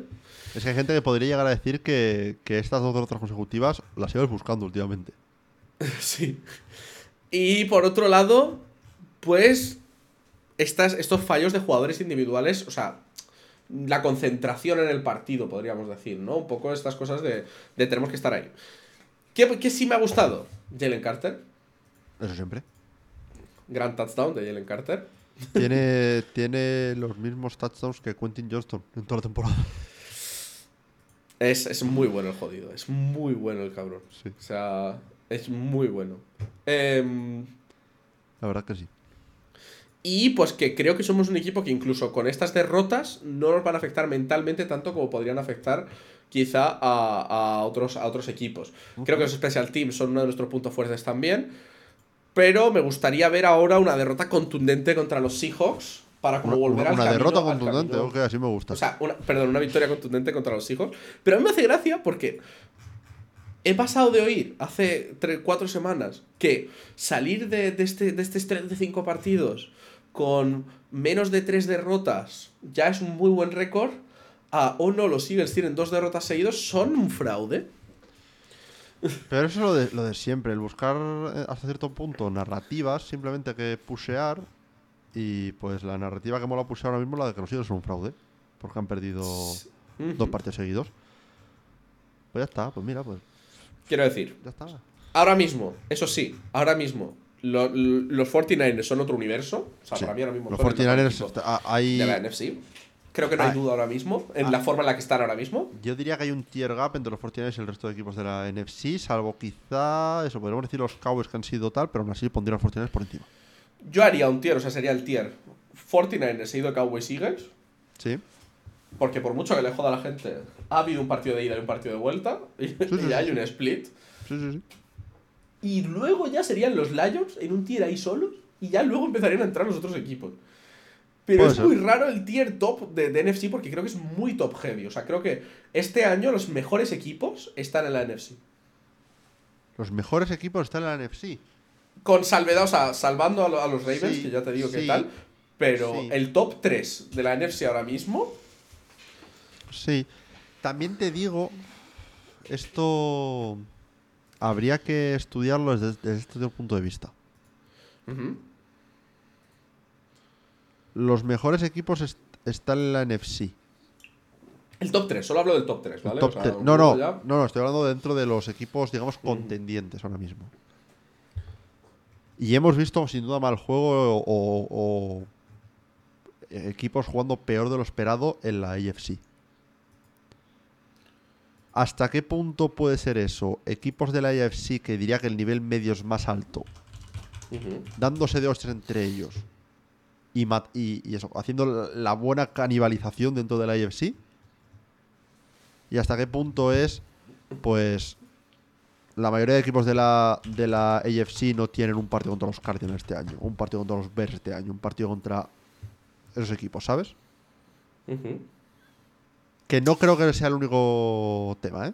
Por lo que, lo Bueno, que creo que, creo que tenemos un buen momento para comprobar algunas de estas teorías. En partidos como el Partiendo de la base de que, por ejemplo. de que por, por un lado tenemos que los Eagles ya han ganado a los Chiefs y a los Bills. Sí, sí, por eso digo que no solo eso, porque, Y a los Dolphins. porque mismamente los, Chiefs, Bills y Dolphins. mismamente los Chiefs este año, lo llevamos diciendo que no son los, los Chiefs. Los fallos que están teniendo los Chiefs no son de equipo Super De hecho, top. al que, le toca, al que le toca demostrar ahora es a los Cowboys, porque no se han enfrentado a ningún equipo top de la AFC. Les tocan Bills y, y Dolphins. Y por otro lado, pues eh, los 49ers, yo creo que aparte de hablar por sí solos, después de la paliza que le metieron a los, a los Jaguars, Pues ya está, no hay tal. Pero es y les, queda- les quedan los, los Ravens. Es que es eso. Yo querría. qui- Quiero ver luego cómo se desarrollan los playoffs, ¿sabes? Sobre todo ronda divisional y ronda de, de final de conferencia. Pre-Super Bowl. A ver cómo se ven los equipos en esa situación para coronar realmente. A ver, el mejor equipo de la NFL ahora mismo son los 49ers para mí. Pero. Ver Tengo si- muchas ganas de- del 26 de diciembre 49ers Ravens. eh. Sí, es que ese partido. Ese partido puede ser realmente. Ese partido podría ser la Super Eh, que este por, año. por cierto, bueno, vamos a votar los dos Unidos, ¿no? Aquí ya para, Sí. para cerrar esto tal antes de He tal. puesto 47 puntos. Por, por- Eh, ah, yo no he puesto puntos todavía, pero puedo poner 46 por, por poner tal. Em, ¿Tú has visto lo de la, te- la teoría conspiranoica del, del logo de la Super Bowl? No. Eh, tú tienes en mente el logo de la Super Bowl que llevan usando los últimos años, ¿no? Que es básicamente. Sí, que le, da- que- que el- le dan un refresco nuevo cada año. eh, sí, pero es básicamente. De colores, de es colorinchis, Es ¿sabes? el mismo de- concepto de logo, Sí, pero con colorinchis distintos. Sí, sí, sí. Exacto. Pues hay una, una teoría conspiranoica Sí. que, que en cierto modo, aunque no la comparto y he, y he hablado muy en contra de esto todo el tiempo, me gusta mucho esta teoría. Para los que no tengáis en mente el logo de la Super Bowl, es Super Bowl con las letras que son la Super Bowl y coloritos de fondo, ¿no? Hace dos Super Bowls, los colores eran amarillo y naranja. Equipos se enfrentaron Rams y Bengals. Uh, vale, ok. Super Bowl pasada. eran verde y rojo, Eagles y Chiefs. Esta temporada tenemos morado y rojo. Por la NFC los favoritos están siendo los 49ers. Por la AFC están siendo los Ravens. Ojito, ¿eh? A ver. Partiendo de la base de que es una teoría conspiranoica y que el verde del año pasado, muy Eagles, Muy no Eagles es no es, verde. lo sé. Es, es- es el color de los Dolphins, eso. O sea, es literalmente el color de los Dolphins. Debería haber sido un Dolphins 49ers o algo así. Porque. Sí. eh, Pero, pero me hace mucha gracia la teoría. pero es, es divertido, la verdad. Pero podría ser, o sea, podría ser perfectamente. También te digo, yo ahora mismo, con mi equipo, quinta, eh, quinta seed, enfrentamiento contra los Buccaneers en primera ronda. A ver, parte mala, pues obviamente no jugar en casa, todas estas Sí, cosas, pero quiero que- decir. Y que luego irías posiblemente a Dallas. Después de eso. Pero bueno, yo creo que podemos hacer el recap rapidito y cerrar ya, que se nos está alargando la cosa de madre. Como siempre. Em, Chargers Raiders. Raiders. Chargers, eh, Vikings Bengals. Bengals. Steelers Colts. Colts. Broncos Lions. Broncos. Lions. Bears Browns. Browns. Falcons Panthers. Falcons. Buccaneers Packers. Packers. Buccaneers Texans Titans. Titans. Jets Dolphins. Dolphins. Giants Saints. Giants. Chiefs Patriots. Chiefs. Commanders Rams. Rams. 49ers Cardinals. 49ers. Cowboys Bills. Cowboys. Bills Ravens Jaguars. Ravens. Y Eagles Seahawks. Aguiluchos. Me estoy oliendo las hostias que me voy a meter en las que he votado distinto a ti est- esta Buah, semana. no, esta semana se viene hostia otra vez. Después de lo que hemos visto ahora mismo, pues los Patriots volverán a ganar. Sí, los Patriots van a ganar, los Cardinals ganaron los 49ers. Los Seahawks volverán ser los. Eagles. Los Seahawks ganan a los Eagles. eh, Y- y clarísimamente los, los- Commanders los- ganan a los Rams. Y los Vikings ganaron a los. lo- los Panthers se llevan su segundo win de la season porque, ¿por qué no? Los Vikings ganan y de paliza. Y, y el Rams Chargers tiene más de 10 puntos. Ojito, eh. Pues nada. Me gusta, me gusta. Me decías que tienes un Bueno, top el- prepara- preparado, ¿no? Ah, sí, tenía un estoy fantástico porque he leído una cosa. Que es que había gente diciendo que esta, que esta semana que hay que quitar a los kickers de las, de las ligas fantasy. A los kickers. A los kickers, porque genera mucha aleatoriedad, porque aquí esta semana la gente que ha tenido al que ha venido siendo el mejor kicker en fantasy este año ha hecho menos dos puntos. Eh, mientras que no me acuerdo qué otro kicker hizo 17. Bueno. Para empezar quería saber qué opinas al respecto, Kuro. Los. Yo para mí los kickers, más que una apuesta por los field goals en sí que puedan anotar y esa Ujú. autoridad que dan ahí, yo lo veo casi más como una apuesta a la consistencia del ataque a la hora de anotar touchdowns. O por lo menos llegar a field goal range fácil. Porque al final, a lo largo de una temporada completa, el equipo que más touchdowns anote parte con una ventaja en el kicker en fantasy por el hecho de que porcentaje de acierto de PATs, que es como un 95%, Pues, por ahí están pues si anotan 50 touchdowns, pues sabes que son 48 puntos, igual que estás haciendo, ¿no? Em, que sí, que luego hay, hay variedad de, de que, pues yo qué sé, pues de repente un kicker una semana, te enfrentas a un kicker que tiene una semana que patea dos de 50 y otros dos de 40 y te hace 14 puntos o algo así y te jode la semana. Pues sí, pero es que eso, por esa regla de tres, quita también los wide receivers porque Divo Samuel es un wide receiver que hace siempre puntazos, pero justo una esta semana te ha hecho 0,3 puntos, como nos pasó a nosotros. Y, y- y jugabas contra un tío que tuvo que poner al wide receiver 4 de un equipo porque se lesionó la gente y tiene vice y lo metió de waivers y esa semana hizo 47 puntos y perdiste por eso. No lo puedes mirar semana a semana, lo tienes que mirar como el, el overall de la temporada, para mí, en fantasy. Vale, entonces, tú mantendrías a, lo- a los Kickers. Yo sí. Vale, ¿qué opinas de los Panthers en, en Fantasy? De los, Panther- de los Panthers como equipo son una mierda. De los Panthers, Panthers, de- Panthers, De, los Panthers yo cojo, yo cojo al, al- al acumulativo de Panthers en Fantasy y le pego una pata en la cabeza que lo mando a la luna. ¿Y por qué con los Panthers no y los Kickers sí? Porque con los Panthers, digamos que estás apostando a lo contrario. ¿Sabes? Con, con un kicker, al final Fantasy se, se- se basa, en cierto modo, en escoger el equipo que mejor va a rendir jugador por jugador. Por lo que al final es, aunque existan las defensas, es un formato que es centrado en, en buenos ataques. Draftear a un Panther va en contra de esa filosofía en el sentido de que estás rezando porque los ataques den puta pena. Porque si los ataques dan puta pena hay muchos Panthers. Y al final, lo que hemos visto en una liga que tenemos Panthers es que lo que más influye a los puntos de un Panther es el volumen de Panthers. Yo tengo otra teoría al respecto. Y luego, perdón, también, también el hecho de que, por lo que he visto, por lo menos en la puntuación que tenemos nosotros en la liga que tenemos Panthers, Eh, no importa hacer un mal punt. Un mal punt sigue siendo puntuaje pu- positivo, ¿sabes? Mientras que un mal field goal es puntuaje negativo. Me gusta, me gusta.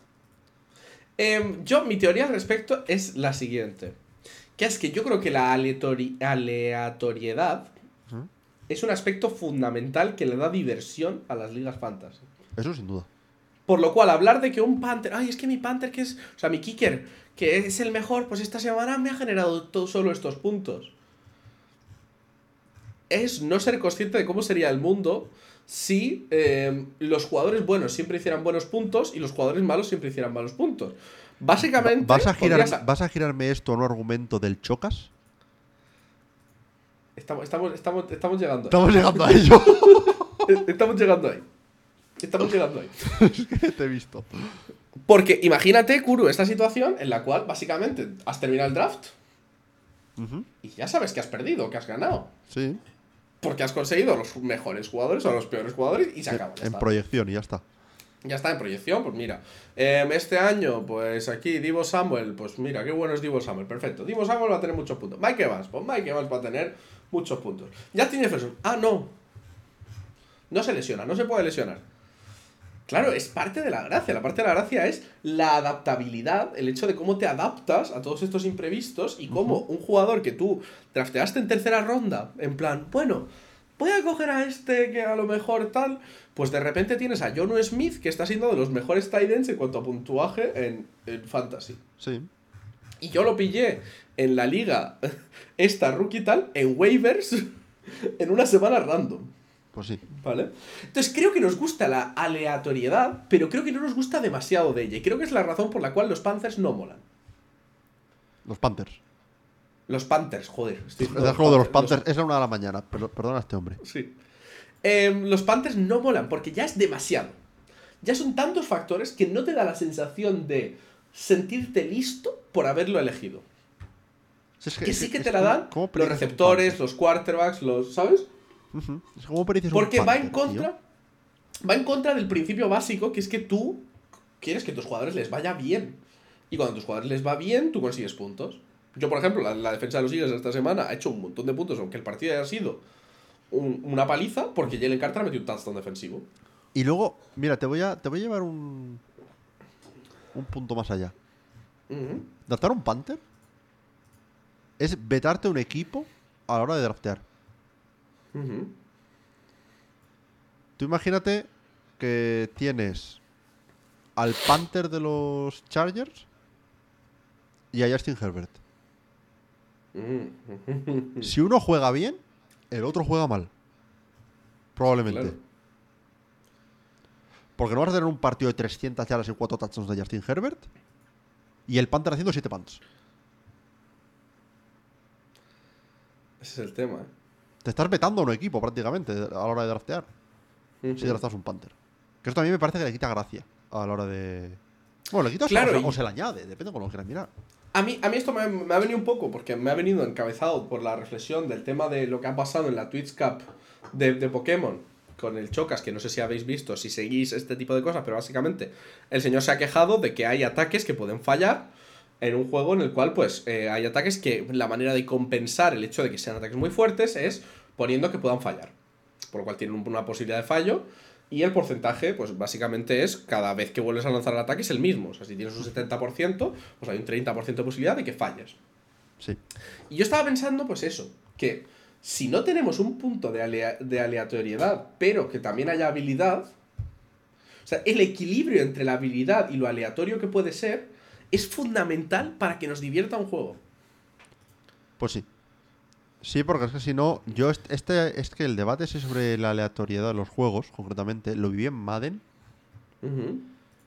Yo estaba cansado de escuchar a jugadores de competitivo de Madden decir, no, es que no puede ser que haya aleatoriedad a la hora de lanzar un pase y que te pueda lanzar un pase impreciso el quarterback o que te pueda o que te o que si lanzas un balón uno contra uno sea aleatorio casi quién se lo lleva y quién no dentro de unos rangos de tal debería haber situaciones en las que yo sé garantizado el resultado digo ya pero es que si sabes eso simula el partido en base a a los stats de los jugadores y que sea un drafting simulator básicamente Claro, el tema es al final cuando son demasiado aleatorios es cuando nos frustramos. Porque si es todo demasiado Te- te- aleatorio, te no sientes que tu habilidad te- afecte. te, te frustras cuando va en tu contra No, y, y no solo cuando va en tu contra, sino cuando es demasiado. Cuando tú no sientas que tu habilidad está influyendo, positivamente o negativamente.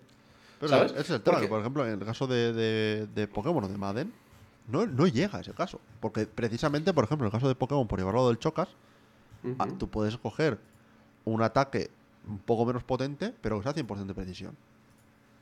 O puedes utilizar objetos que mejoran la precisión. O puedes utilizar ataques que mejoran tu precisión. Claro, es que. Y que se podría hablar de que posiblemente haya cosas que se puedan mejorar del competitivo No, de no, Pokémon no, y de- no- no- o de la fantasy también. nada es perfecto. Pero también yo es que soy de la- del pensamiento de cuando se lleva algo a un nivel ultra competitivo, se pierde la esencia. Me explico. La NFL tiene que ser ultra competitiva dentro de la NFL. Eso sin duda. Ahora bien, desde fuera, cuando te quieres meter demasiado a la ultracompetitividad, a que el deporte sea 100% justo, a que lo que a que siempre gane el mejor equipo, a que siempre tal, se pierde una esencia, un, elemento de espectáculo y un elemento de diversión como, como espectador que es muy importante. Y esto leí un tuit a, a Serpi, a Serpi Coyotá, hoy, diciendo que eh, el nivel de juego de la NFL en 2023 es bastante más bajo de lo habitual, que creo que eso es un hecho, pero que al mismo tiempo se lo está pasando como un enano.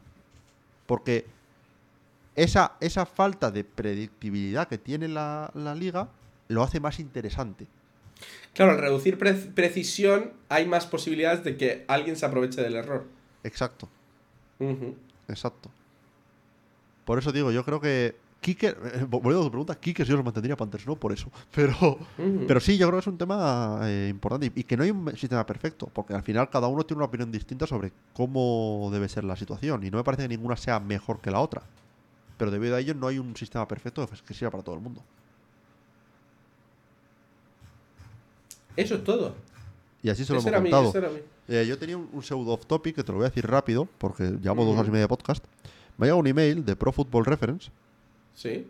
eh, con el Year in Review de Pro Football Reference, Oh. con temas de búsquedas y demás. ujú. Eh, bueno, hay temas por estados y demás de jugadores más buscados en cada estado, equipos más buscados en cada estado. No me voy a meter ahí. Eh, ¿Te atreverías a decir el top 10 de jugadores que más han buscado en Pro Football Reference? A ver, imagino que habrá unos cuantos Te quarterbacks. puedo decir, quarterbacks hay 1, 2, 3, 4, 5, 6, 7, 8 quarterbacks en el top 10.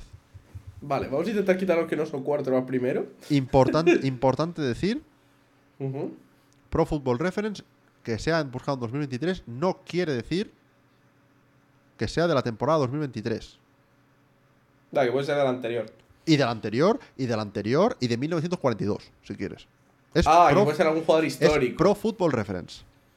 Vale, yo qué sé, Tom Brady. Está el segundo. Vale, Patrick Mahomes. Primero. que estar ahí. Vale. Em, jugadores así y. A ver, yo qué sé, Justin Jefferson, no sé. El de, eh, ah, no. No, Justin Jefferson no está. Está fuera, está, está Está, fuera del fu- está fuera. Vale. Tyreek Hill. No.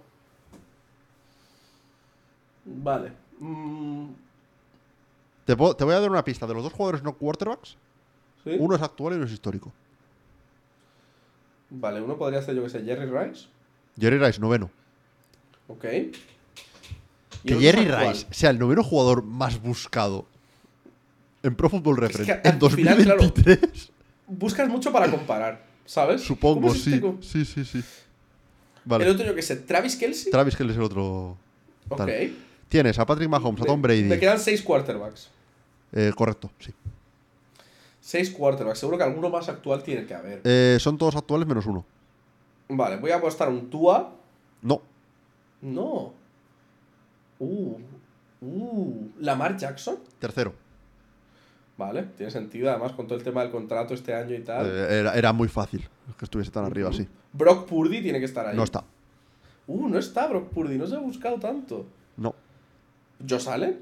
Eh, séptimo. Vale. Entonces voy a, voy a descartarme ya a Herbert y a Burrow.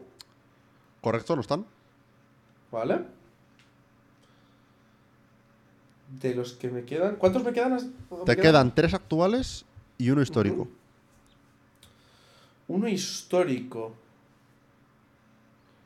El histórico, ¿por dónde puede ir el tema? No sé quién es el más buscado a nivel histórico. ¿Podría ser un Dan Marino?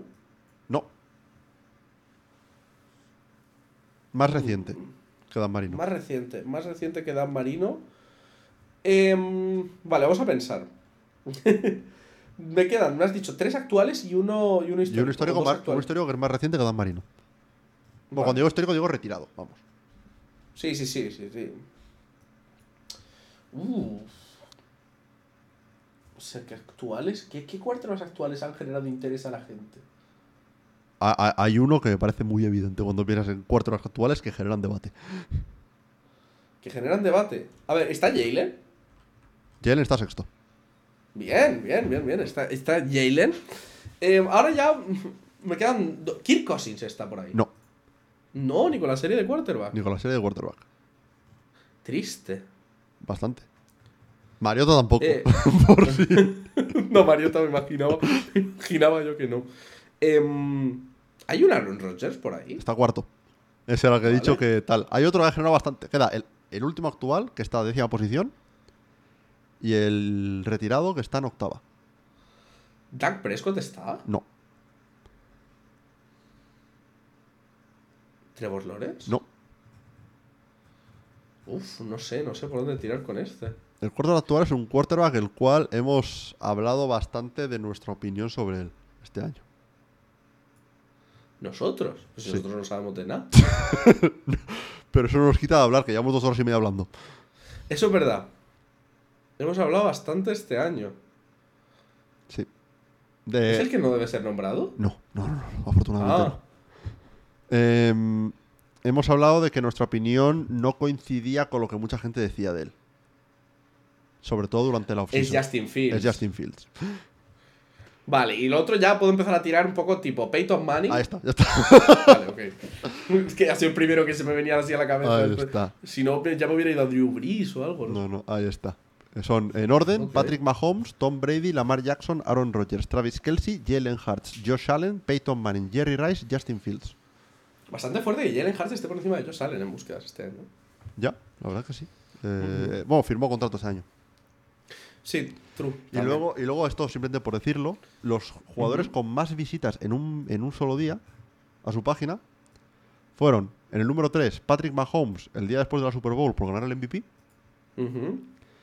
Dalvin Cook el día que fue cortado por Minnesota, Hostia. 8 de junio, y el número 1 DJ Moore el día del 3 de Chicago. Fíjate. Y con esto vamos a ir cerrando. Que llevamos, ¿cuánto? Buah. Este, este, está, este- 40. este está ahí para pelearse con el, con el. Yo estaba Con el pensando, editor. uff, qué cansado estoy hoy, no sé yo. Por aquí estamos. Eh, como siempre, muchas gracias por, por acompañarnos. Nos podéis seguir en nuestras redes sociales, arroba cursión95, arroba cholign. A Choli le podéis mandar preguntas para el trivia, si queréis. Eh, arroba el tailgate para la cuenta del, del podcast en sí, tanto en Twitter como en Instagram, como en TikTok, como en youtube.com barra arroba el tailgate para la versión de vídeo del podcast, la versión de audio en Google Podcast, Apple Podcast, Spotify, iBooks, la plataforma de podcast de, podcast de tu primo. Estamos en todas ellas. Muchas gracias y nos vemos la semana que viene. Adiós.